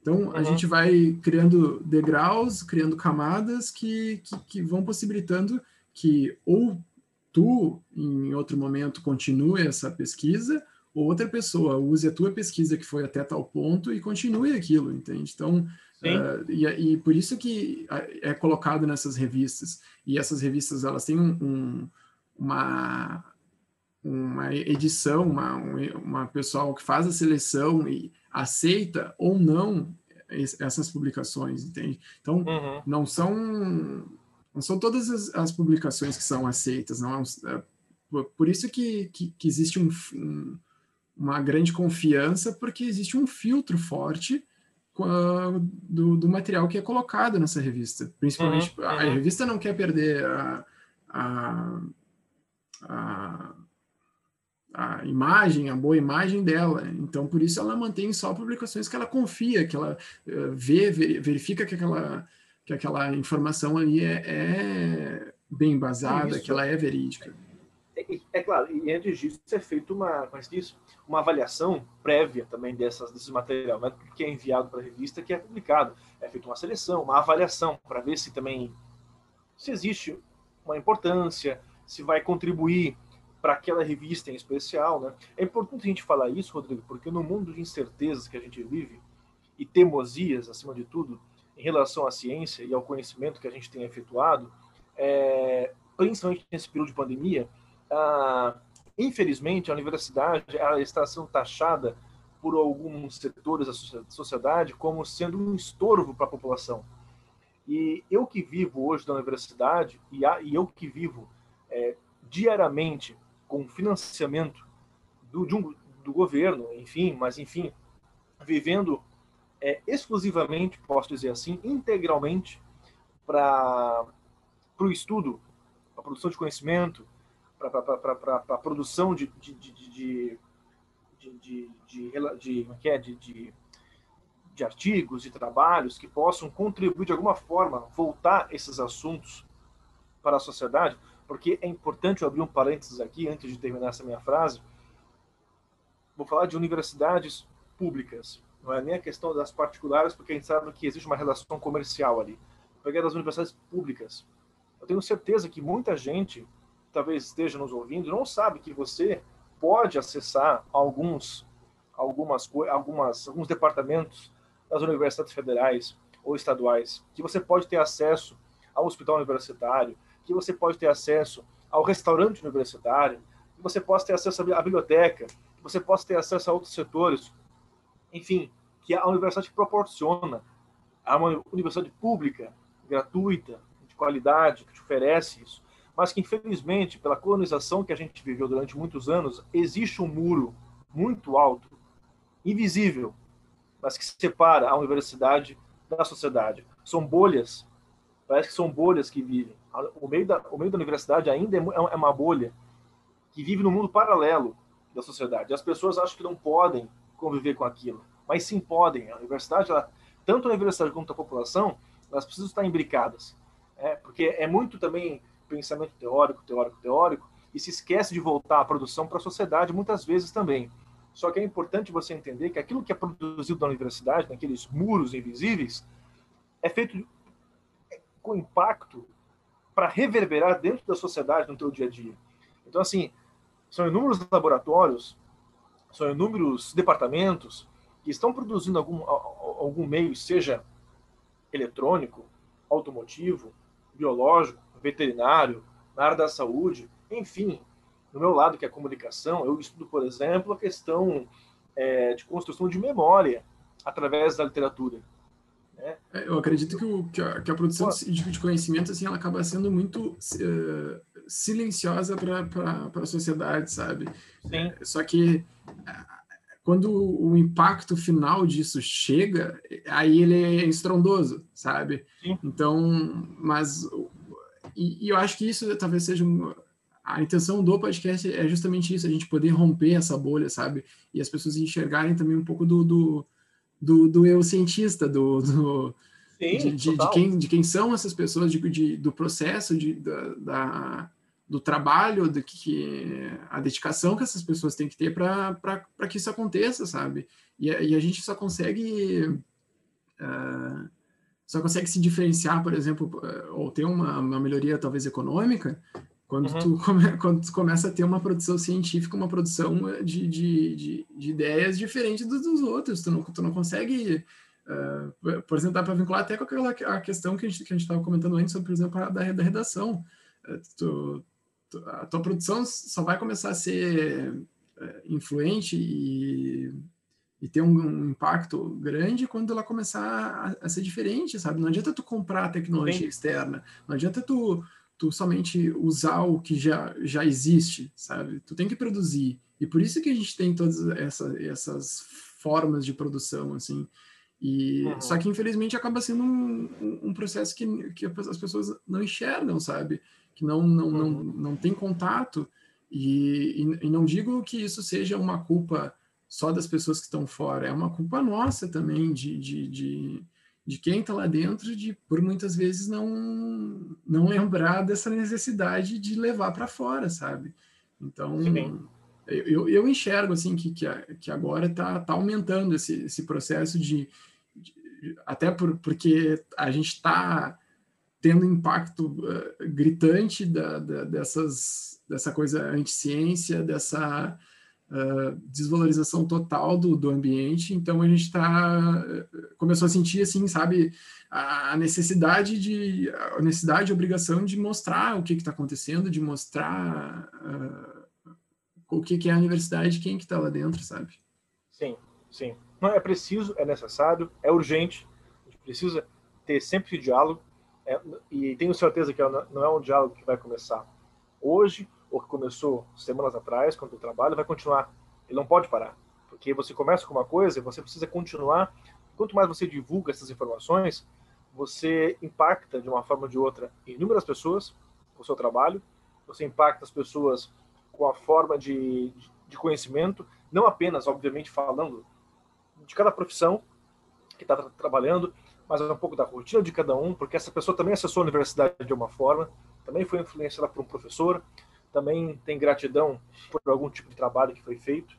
a universidade ela é um caminho que ela é importante para você entender é, a formação daquela pessoa, né? É, e eu estou falando assim no sentido profissional, no sentido acadêmico. É, muita coisa eu aprendi na universidade a enxergar o mundo de uma outra forma, né? a enxergar o mundo que sim existem, com certeza, desigualdades gritantes de grupos, de minorias, de opções sexuais, de grupos religiosos, de, de classes, de gêneros, né, de questões raciais, que também se reflete na universidade, infelizmente, mas que nós que estamos lá dentro, eu falo da minha área, tá, Rodrigo? Ciências sociais aplicadas. O jornalismo pertence ao grande grupo das ciências sociais aplicadas, ou seja, você estuda a sociedade de maneira aplicada, na prática. De que forma que você pode contribuir para a sociedade? de maneira aplicada. Né? O jornalismo ele também, de uma forma ou de outra, ele não é apenas o cara que está com o microfone na mão ou com o radinho ligado ou sei lá o quê. Né? É o cara que também vai produzir uma informação e vai afetar essa informação. A pessoa que está escutando ou que está produzindo, ele está, de uma forma ou de outra, produzindo uma informação e, por consequência, conscientizando ou não aquela pessoa de determinado assunto que talvez ela esteja órfã, refém daquele assunto. Então, assim, mais do que nunca a gente precisa discutir educação, a gente precisa discutir universidade, tá? Nós estamos tendo, infelizmente, retrocessos. E eu vou te falar uma coisa: no início da pandemia, por eu ter, obviamente, me esforçado durante o mestrado, eu tinha um currículo acadêmico interessante, me cadastrei para conseguir a bolsa, consegui a bolsa integral na PUC, porque infelizmente é um valor muito alto. Então, ou seja, eu consegui o valor X é, da mensalidade né, abonado e ganho mais um valor para me manter. Transporte, alimentação e toda a logística que a gente sabe que passa durante o mês. Bem, uh, e além disso, em pouco tempo aqui na cidade, no início da pandemia, você também deve ter vivenciado isso de alguma forma, as bolsas foram cortadas. 6 mil bolsas foram cortadas. 6 mil bolsas foram cortadas no início de uma pandemia. Tá? Eu também fiquei na mão durante dois meses sem pagar o local onde eu estava hospedado. Então, assim, as coisas assim, assim foram trágicas para todo mundo. Essa pandemia piorou para todo complicou para todo mundo. Altos ou menores escalões, todo mundo acabou é, se ferrando, desculpa a palavra, economicamente, historicamente, de saúde, enfim, tudo isso. Mas estou falando assim, como é que eu vou me manter numa cidade do tamanho de Porto Alegre, uma capital, já começa por ali, né? Me mantendo, tal, tal, tal, numa cidade nova onde eu não conhecia ninguém, tá? Eu tinha me mudado fazia duas semanas, as bolsas foram cortadas, a coordenação, a coordenadora me ligou, falou assim, poxa, Felipe, eu posso, posso te encaixar uma bolsa do CNPq, que é uma outra plataforma, outra agência de governo que te financia a pesquisa. Além disso, eu sei que você é de fora, Felipe, então eu vou tentar conseguir alguma bolsa interna da universidade para ti e tal. É... Mas, enfim, fiquei dois meses com isso. Esse enrola e rola, o Ministério Público aqui do Rio Grande do Sul afetou, foi, foi em cima, bateu em cima dessa tecla, porque, né, enfim, não dava para para continuar como estava. E enfim, é uma sequência de erros que assim que que decepciona, né, que te frustra muito ser pesquisador, é, não no sentido científico da palavra, mas assim de você se dedicar ao conhecimento, de você produzir alguma coisa pensando no outro, claro, você pensa em si, mas também afetando o próximo, você fica assim numa situação de uma berlinda muito grande, sabe? Você não tem essa essa segurança, podemos dizer, de que você vai trabalhar e você vai talvez ter ao final do mês ou daqui ao final da pandemia a tua bolsa garantida, porque as próprias ciências sociais elas estão sendo prejudicadas. E aqui eu não estou falando de questão ideológica, partidarismo, não é isso. Eu estou falando de uma ciência social, filosofia, sociologia. A gente não pode esquecer que a que a, o direito também se encaixa nas ciências sociais, de alguma forma, a economia também se encaixa, a, o serviço social também se encaixa, antropologia, jornalismo, todos os grupos da comunicação se encaixam nas ciências sociais. Então, assim, extirpar as ciências sociais, como tem muita gente querendo fazer, fica muito complicado. Fica muito complicado para você entender um pouco da realidade do, do, dia a dia, né? Através desse tipo de ciência que você entende um pouco do passado, né? Que querem esquecer que querem silenciar, mas que a gente está aqui para produzir e fazer frente a isso. Afinal de contas, esse é o nosso trabalho também de jornalista. É, e, Falando e assim, demais, me empolguei. Desculpa. Não, não, capaz, é ótimo, ótima colocação. E assim, só para pontuar também, não é porque as universidades não estão presencialmente que a gente parou de fazer as coisas. Então, ah, é. sabe, é, a gente, eu, eu também tenho, eu também tenho bolsa, sabe? Claro, obviamente, eu, eu não, não, não necessito da mesma forma como tu necessita da, da bolsa. Então, eu, eu tenho mais como um incentivo para que eu continue participando, que eu me engaje mais na universidade e não procure, por exemplo, alguma outra remuneração que, que não uhum, esteja uhum. vinculada com isso. Mas a, o meu projeto inicial, só pontuando antes disso, claro, a gente claro. tem que fazer uma justificativa para receber e tem que ter uma apresentação final também do que, que foi feito posterior a, ao, ao final dessa bolsa, só para pontuar assim, uhum. assim que a gente não recebe de graça e também não finaliza sem dar alguma satisfação, sabe? Tudo isso é. Tem que ter um resultado, é. É, tudo uhum. isso é, é pontuado. E a, a, a, proposta inicial da, da minha bolsa era uma atividade que já vinha, já vinha acontecendo numa escola, a gente estava fazendo uma, uma, uma, uma, composteira, e através dessa composteira, isso numa escola uh, municipal, acho que é municipal, desculpa, não lembro, mas eu acho que, é, se não me engano, é municipal, que a gente estava participando lá, já estava fazendo trabalhos com eles, já tinha feito algumas atividades de, no laboratório deles, Uh, já aí começou uma composteira e começou algumas aulas através dessa composteira. Então a gente botou a composteira e dela a gente gerou outros conteúdos de aulas de aulas em cima disso. Então foi foi uma coisa que estava era, uma coisa que estava em andamento e não não é possível agora. Então para a gente uh, substituir isso está sendo feito um material sobre o que a gente vive hoje. Então, a gente está fazendo um material sobre vírus, um material sobre pandemia e um material sobre vacinas. Só que, assim, o processo é, é complicado porque a necessidade desse material é hoje, ontem, só que a produção disso é demorada, sabe? Então, a uhum. gente foi, a gente começou isso alguns meses atrás e tá, acabou o primeiro vídeo ontem. Então, a gente acabou o vídeo, aí tem que sincronizar o áudio. Ah, já, isso, o roteiro já tinha sido feito. Uh, questionários que a gente vai enviar para as escolas, pra, a gente vai mandar o vídeo, vai mandar o roteiro, vai mandar um questionário para os professores trabalharem eh, com, com os alunos. Então, uh, tem todo um material sendo feito eh, justificando essa bolsa, entende? Uh, a gente está atendendo, a gente está se, promovendo serviços para a sociedade, entende? Então, não, não é porque ah, não é porque a universidade está parada que tu precisa ir lá e cortar a bolsa. É, uhum. Sabe? Não, não, não, não tem cabimento, não tem explicação. Não.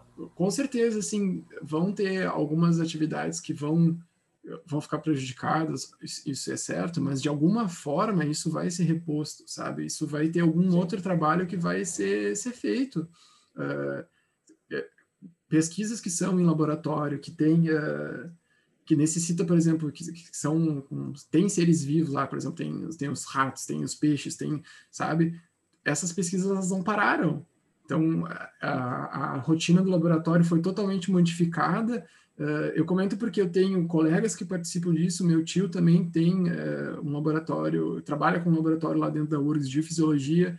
Tem o meu professor que é orientador também. Então, assim, essas a rotina, por exemplo, com esses seres vivos que, que, que já estão lá e que não podem parar, porque senão tu perde todo o trabalho, eles continuam, só que a rotina do laboratório foi totalmente modificada para poder que para fazer isso acontecer, sabe? Então vai ter uh, horários para as pessoas irem específicos, vai ter uh, equipes trabalhando, então teve toda uma adaptação para que isso continuasse Sim. acontecendo, entende? Então não as coisas pararam da forma como eram, mas elas estão sendo modificadas para que continue acontecendo de outra forma que é viável para o momento claro. que a gente vive. Claro, a gente sabe das dificuldades das universidades, obviamente que universidades particulares e públicas são diferentes em várias questões de logística, a gente sabe disso, mas, por exemplo, eu também tive as minhas aulas de forma digital, de forma remota, melhor dizendo, é, eu sei que tem que ter acesso, tem que ter um celular, tem que ter um notebook, enfim, tem que ter internet para isso, tem que ter aparelhos para isso, é, mas ao mesmo tempo é, a quantidade de trabalho redobrado que é você dar aula. Eu tive a oportunidade de, acho que uma ou duas vezes, de dar uma aula de forma remota, é uma sensação diferente, que você está lecionando com pessoas de forma remota, de forma virtual, é bem complicado. Então, assim, o trabalho desses professores também, de, que, que, que assim, ó, a, a distribuição organizacional das, das tarefas de um trabalho assim, ó, é diferente, do, por exemplo, do ensino à distância. O EAD ele é feito de uma maneira específica para isso. No caso que a gente está, é uma adaptação do método presencial para o virtual, né? Que para pós-graduação até tem dado resultado, entendeu, Rodrigo? O problema é a graduação, ensino médio, a gente sabe que é outra pegada, completamente diferente. Então, assim, é... as dificuldades estão aí, a gente sabe que isso não é, claro, é uma alternativa, né? não vai ser para sempre isso, a gente torce, e por isso que a gente tem que investir na ciência, que isso seja efêmero, só que... Só desculpa, é... Pô, fala, fala. Uh, explica o que é efêmero. Não, efêmero é passageiro, é um sinônimo. Ah, não, não, só é porque para todo mundo entender. Ah, desculpa. É, então é importante isso, que seja investido, mas sabendo onde você vai investir, como você falou, você vai ganhar, ganhar uma verba do governo do estado ou federal, enfim, para que você possa efetuar esse trabalho junto a uma comunidade.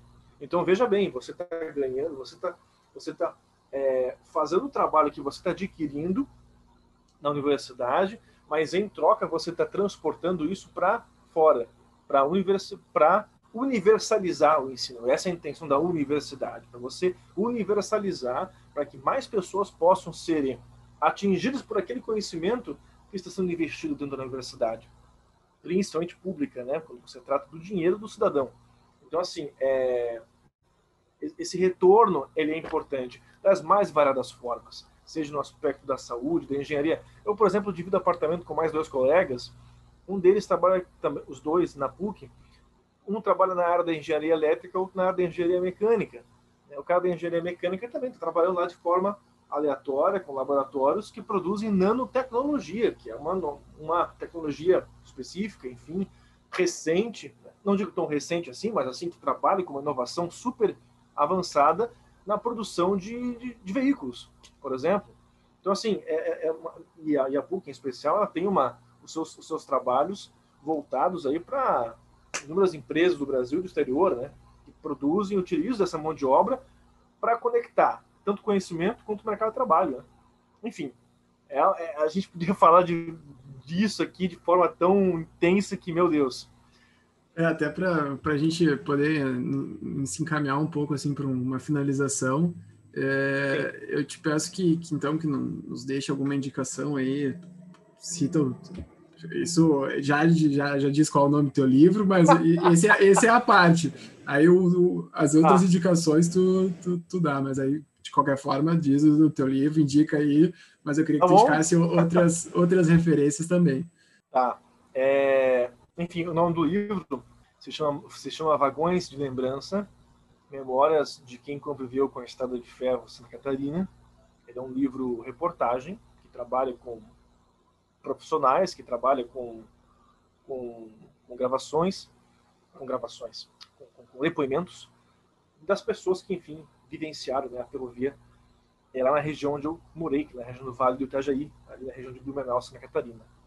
Enfim, Uh, tem vários filmes e livros, sejam técnicos ou de entretenimento, mas eu poderia recomendar vários filmes uh, que possam ajudar, né, até documentários que possam ajudar um pouquinho a questão, a entender um pouquinho desse dilema dessas redes sociais, da realidade que a gente vive da comunicação, do jornalismo e assim por diante. Nós temos agora o primeiro deles, recente, que eu acho que é importante. Nós que somos da comunicação, não é tão, digamos, novidade isso. Mas para quem talvez não seja da comunicação, seja um pouco avesso a esse tipo de informações, é importante que se veja aquela, o, o, o documentário recente da Netflix, que é o Dilema das Redes, se eu não me engano. É fantástico, né? mostra o quanto que a vida social está impregnada na tecnologia, e pode influenciar muito e muito. Eu digo tecnologia, não apenas a questão Google, Microsoft, enfim, estou falando a questão de várias informações que a gente depende do computador, do celular, enfim, para tudo. É, vários veículos de comunicação possuem seus próprios aplicativos. Então é importante a gente entender como que a gente vive dependente disso, né? A gente vai instalar qualquer coisa, compra um celular novo, tudo você tem que permitir, autorizar, enfim. Quando você permite, você autoriza, você está permitindo para que essas empresas te acessem as suas informações. Então, assim, você se torna refém delas. Então, é, é muito curioso isso. O funcionamento de algoritmos, o que, que são os algoritmos? Né? São as peças ali dessas redes sociais que te trazem todas as informações que você quer, mesmo sem saber. Você está falando sobre várias coisas, daqui a pouco aparece no Instagram né, um patrocínio X. Né? É absurdamente, a gente acha isso uma coisa, uma loucura, né? Quando você adiciona alguém no WhatsApp, daqui a pouco você aparece essa pessoa como sugestão de amizade no Facebook. Mas por quê? Porque Facebook, Instagram e WhatsApp é a mesma coisa. Então, assim, é, é tudo, são os mesmos donos.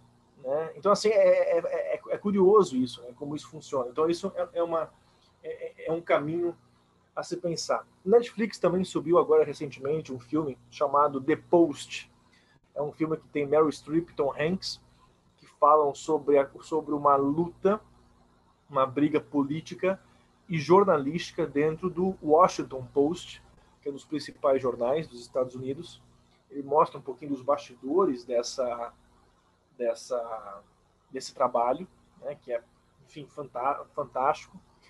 Tem um outro filme que eu recomendo fantasticamente, é o filme Spotlight, Segredos Revelados, que é um filme do, com Michael Keaton, que também é uma ele é uma uma equipe de reportagem de um jornal, se eu não me engano, de Denver ou Detroit, eu não me lembro, alguma coisa assim, que, que é especializado em investigação e eles vão investigar uma, uma sequência de abusos de pedofilia que havia na igreja, é, naquela cidade, eles mostram como é que foi essa construção de investigação. É um fantástico, filme fantástico. Ah, esses assim mais recentes, né? Mas tem os mais clássicos, desde Todos os Homens do Presidente, é um filme de 72 com com Dustin Hoffman, que falava sobre a investigação do caso Watergate que derrubou o Richard Nixon do poder. Até sobre. Até eu vou, vou, botar uma indicação aqui, porque, como está falando de, de, vários filmes aí, a gente estava comentando sobre eh, essa concentração do conhecimento, assim, essa, essa questão da, da mais medieval, assim. Tem um filme uhum. também bem antigo, que é O Nome da Rosa, que. que eu ia falar isso agora. Muito bom que trata sobre isso, assim, que trata sobre essa, essa questão do, do, do, dessa centralização de conhecimento, assim, sabe? Então, uh, é. eu tive até é um recentemente clássico, né? ele como uma indicação de uma cadeira, assim, já tinha assistido, mas ele foi indicado novamente como uma, é. na, numa cadeira e eu reassisti, então é, é bem bom e fica como indicação, mas continua aí do, dos seus. É, o Nome da Rosa é um filme que é inspirado num livro, na obra-prima do Humberto Eco, né, que é o, o Nome da Rosa, ele trabalha e fala sobre um pouquinho sobre essa centralização, como o Rodrigo falou, do conhecimento, né, do poder medieval arquivístico, né, dessas, desse conhecimento, da produção de material que havia nessas igrejas medievais, né. Então é um filme clássico é, com Sean Connery. Ele é um, é um livro, é um filme assim deslumbrante assim que trabalha sobre essa essa centralização do conhecimento. E tem no YouTube. E tem no YouTube dublado para quem quiser. Tinha até um tempo atrás na Netflix, eu não sei se ainda tem, mas acho que ah, não. não mas, sei se tem, eu não cheguei eu a ver, não tem mais, não. Pois é, mas é, é muito bom. Ah, eu, eu, vou, eu, enfim, de filmes assim, temos os, os infinitos, assim, tem, tem, tem, vários. Tem. Tinha um filme que eu, que, que eu tinha visto. Ah, tem um. Eu não sei se esse documentário ainda tem na Netflix mas é, ele é fantástico. Se chama O Voyeur. Voyeur de voyeurismo, né? O Voyeur é V-O-Y-E-U-R, Voyeur. Eu sei o que viu? é, mas de qualquer forma explica. Nunca vi, mas uh, sei ah, que é tá. é voyeur, mas explica. Pois é, o voyeur é, é, é aquela... É, tem muitos que dizem que é um distúrbio mental, outros dizem que é apenas uma curiosidade, mas enfim, voyeurismo, simpli, simplesmente simplificando, significa aquele desejo, aquela curiosidade que as pessoas têm de se interessar pela vida alheia, pela vida do próximo. Não apenas sexualmente falando, mas também nas questões dos bastidores, do dia a dia, do cotidiano, e isso também acaba inspirando é, muito os reality shows. Né? Você tem Big Brother, A Fazenda, enfim, essa infinidade de interesses que tem sobre essas, sobre os bastidores, sobre o dia a dia. Né? Então isso é um voyeur, você olhar pela fechadura, né? Você olhar por aquilo que está proibido, aquilo que é secreto, por que, que você se fica monitorando, né? Então tem um filme bem interessante, até um livro, né? inspirado agora em voyeurismo, né? Eu não ia falar sobre isso, vou falar sobre outro agora, que é o que é o livro do George Orwell, né, 1984, que fala sobre esse grande irmão que seria um Big Brother que fiscaliza as pessoas, que investiga as pessoas, que olha o que as pessoas estão fazendo. Então é um filme, é um livro bem interessante que é fantástico assim, para você também entender um pouquinho disso. Mas o Voyeur, ele é um documentário a respeito de um livro de um escritor norte-americano, de um jornalista chamado Gay Talese. Ele, ele é um escritor muito conhecido, com várias reportagens, e ele vai falar, ele vai contar a história de um ex-proprietário de um motel que tinha a sádica, o sádico desejo de espiar os, os clientes através do sótão do motel. E ele conta essa história, uma história verídica, e depois, ao final dessa história, ele vai descobrir que o cara inventou essas histórias. Não era verdade, era ficção. Enfim, o cara entra numa, numa roda. É uma história verdadeira, isso não é filme, é um documentário, né, inspirado no livro dele. Para finalizar, o filme, tá? que é fantástico, é um filme dos anos 90, com Jim Carrey, um clássico, que é o Show de Truman, que trabalha com as questões da, do monitoramento, né, o quanto que a gente está dependente da, da publicidade, dos anúncios, das emissoras de televisão. Você se torna, é, é você se pergunta né, se você é pertencente ou se você é moldado pelo meio. Uma coisa meio que durkheimiana, né? Emile Durkheim, aqui puxando aqui um sociólogo francês que trabalha como que o indivíduo é produto de uma sociedade, né? que a sociedade influencia o indivíduo. Então você acaba sendo moldado por essas questões de uma forma muito, muito, muito, muito intensa. De livros, Rodrigo, eu poderia ter infinitos, até posso compartilhar com os colegas mais tarde, mas assim, são livros técnicos, outros são livros inspirados em vidas de jornalistas, mas eu vou indicar um, se possível, que é, se chama Chateau, Chateau com acento no O, C-H-A-T-O, circunflexo no O, O Rei do Brasil. Chateau é inspirado na vida de Assis Chateaubriand, que é o cara que fundou e trouxe a televisão para o Brasil. É, ele é um livro de 94, escrito por um jornalista mineiro chamado Fernando Moraes.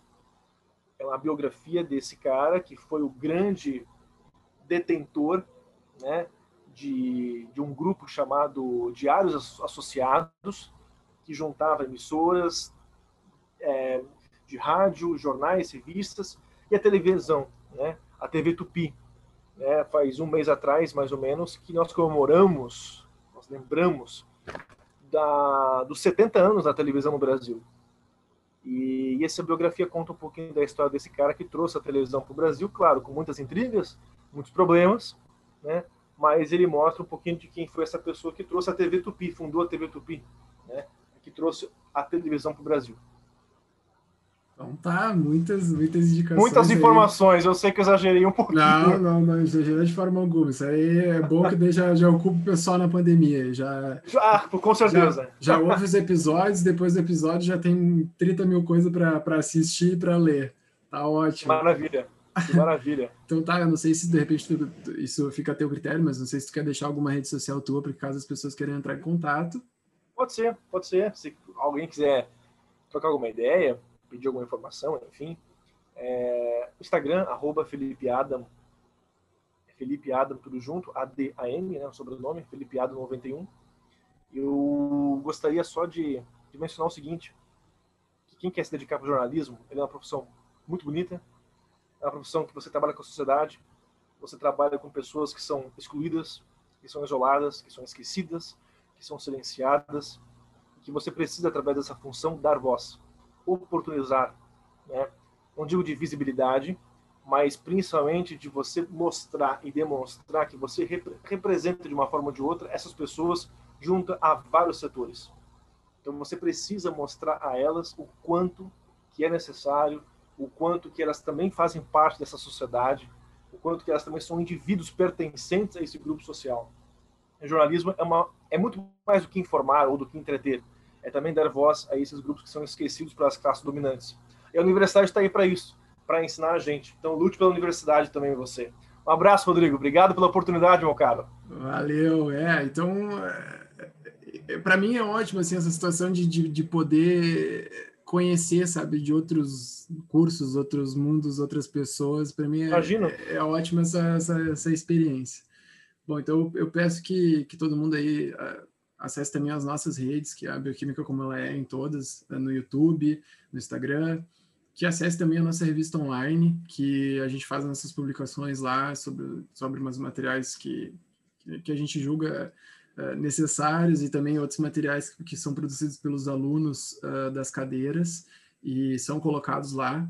Então, o pessoal pode acessar e, verificar o nosso trabalho.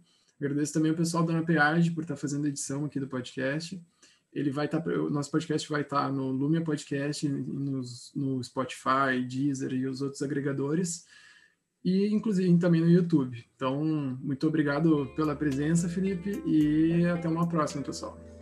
Valeu, abraço. abraço. O podcast Eu Cientista é produzido pelo NAPEAD, produção multimídia para a educação da URGS e com a edição de Gustavo Maluf.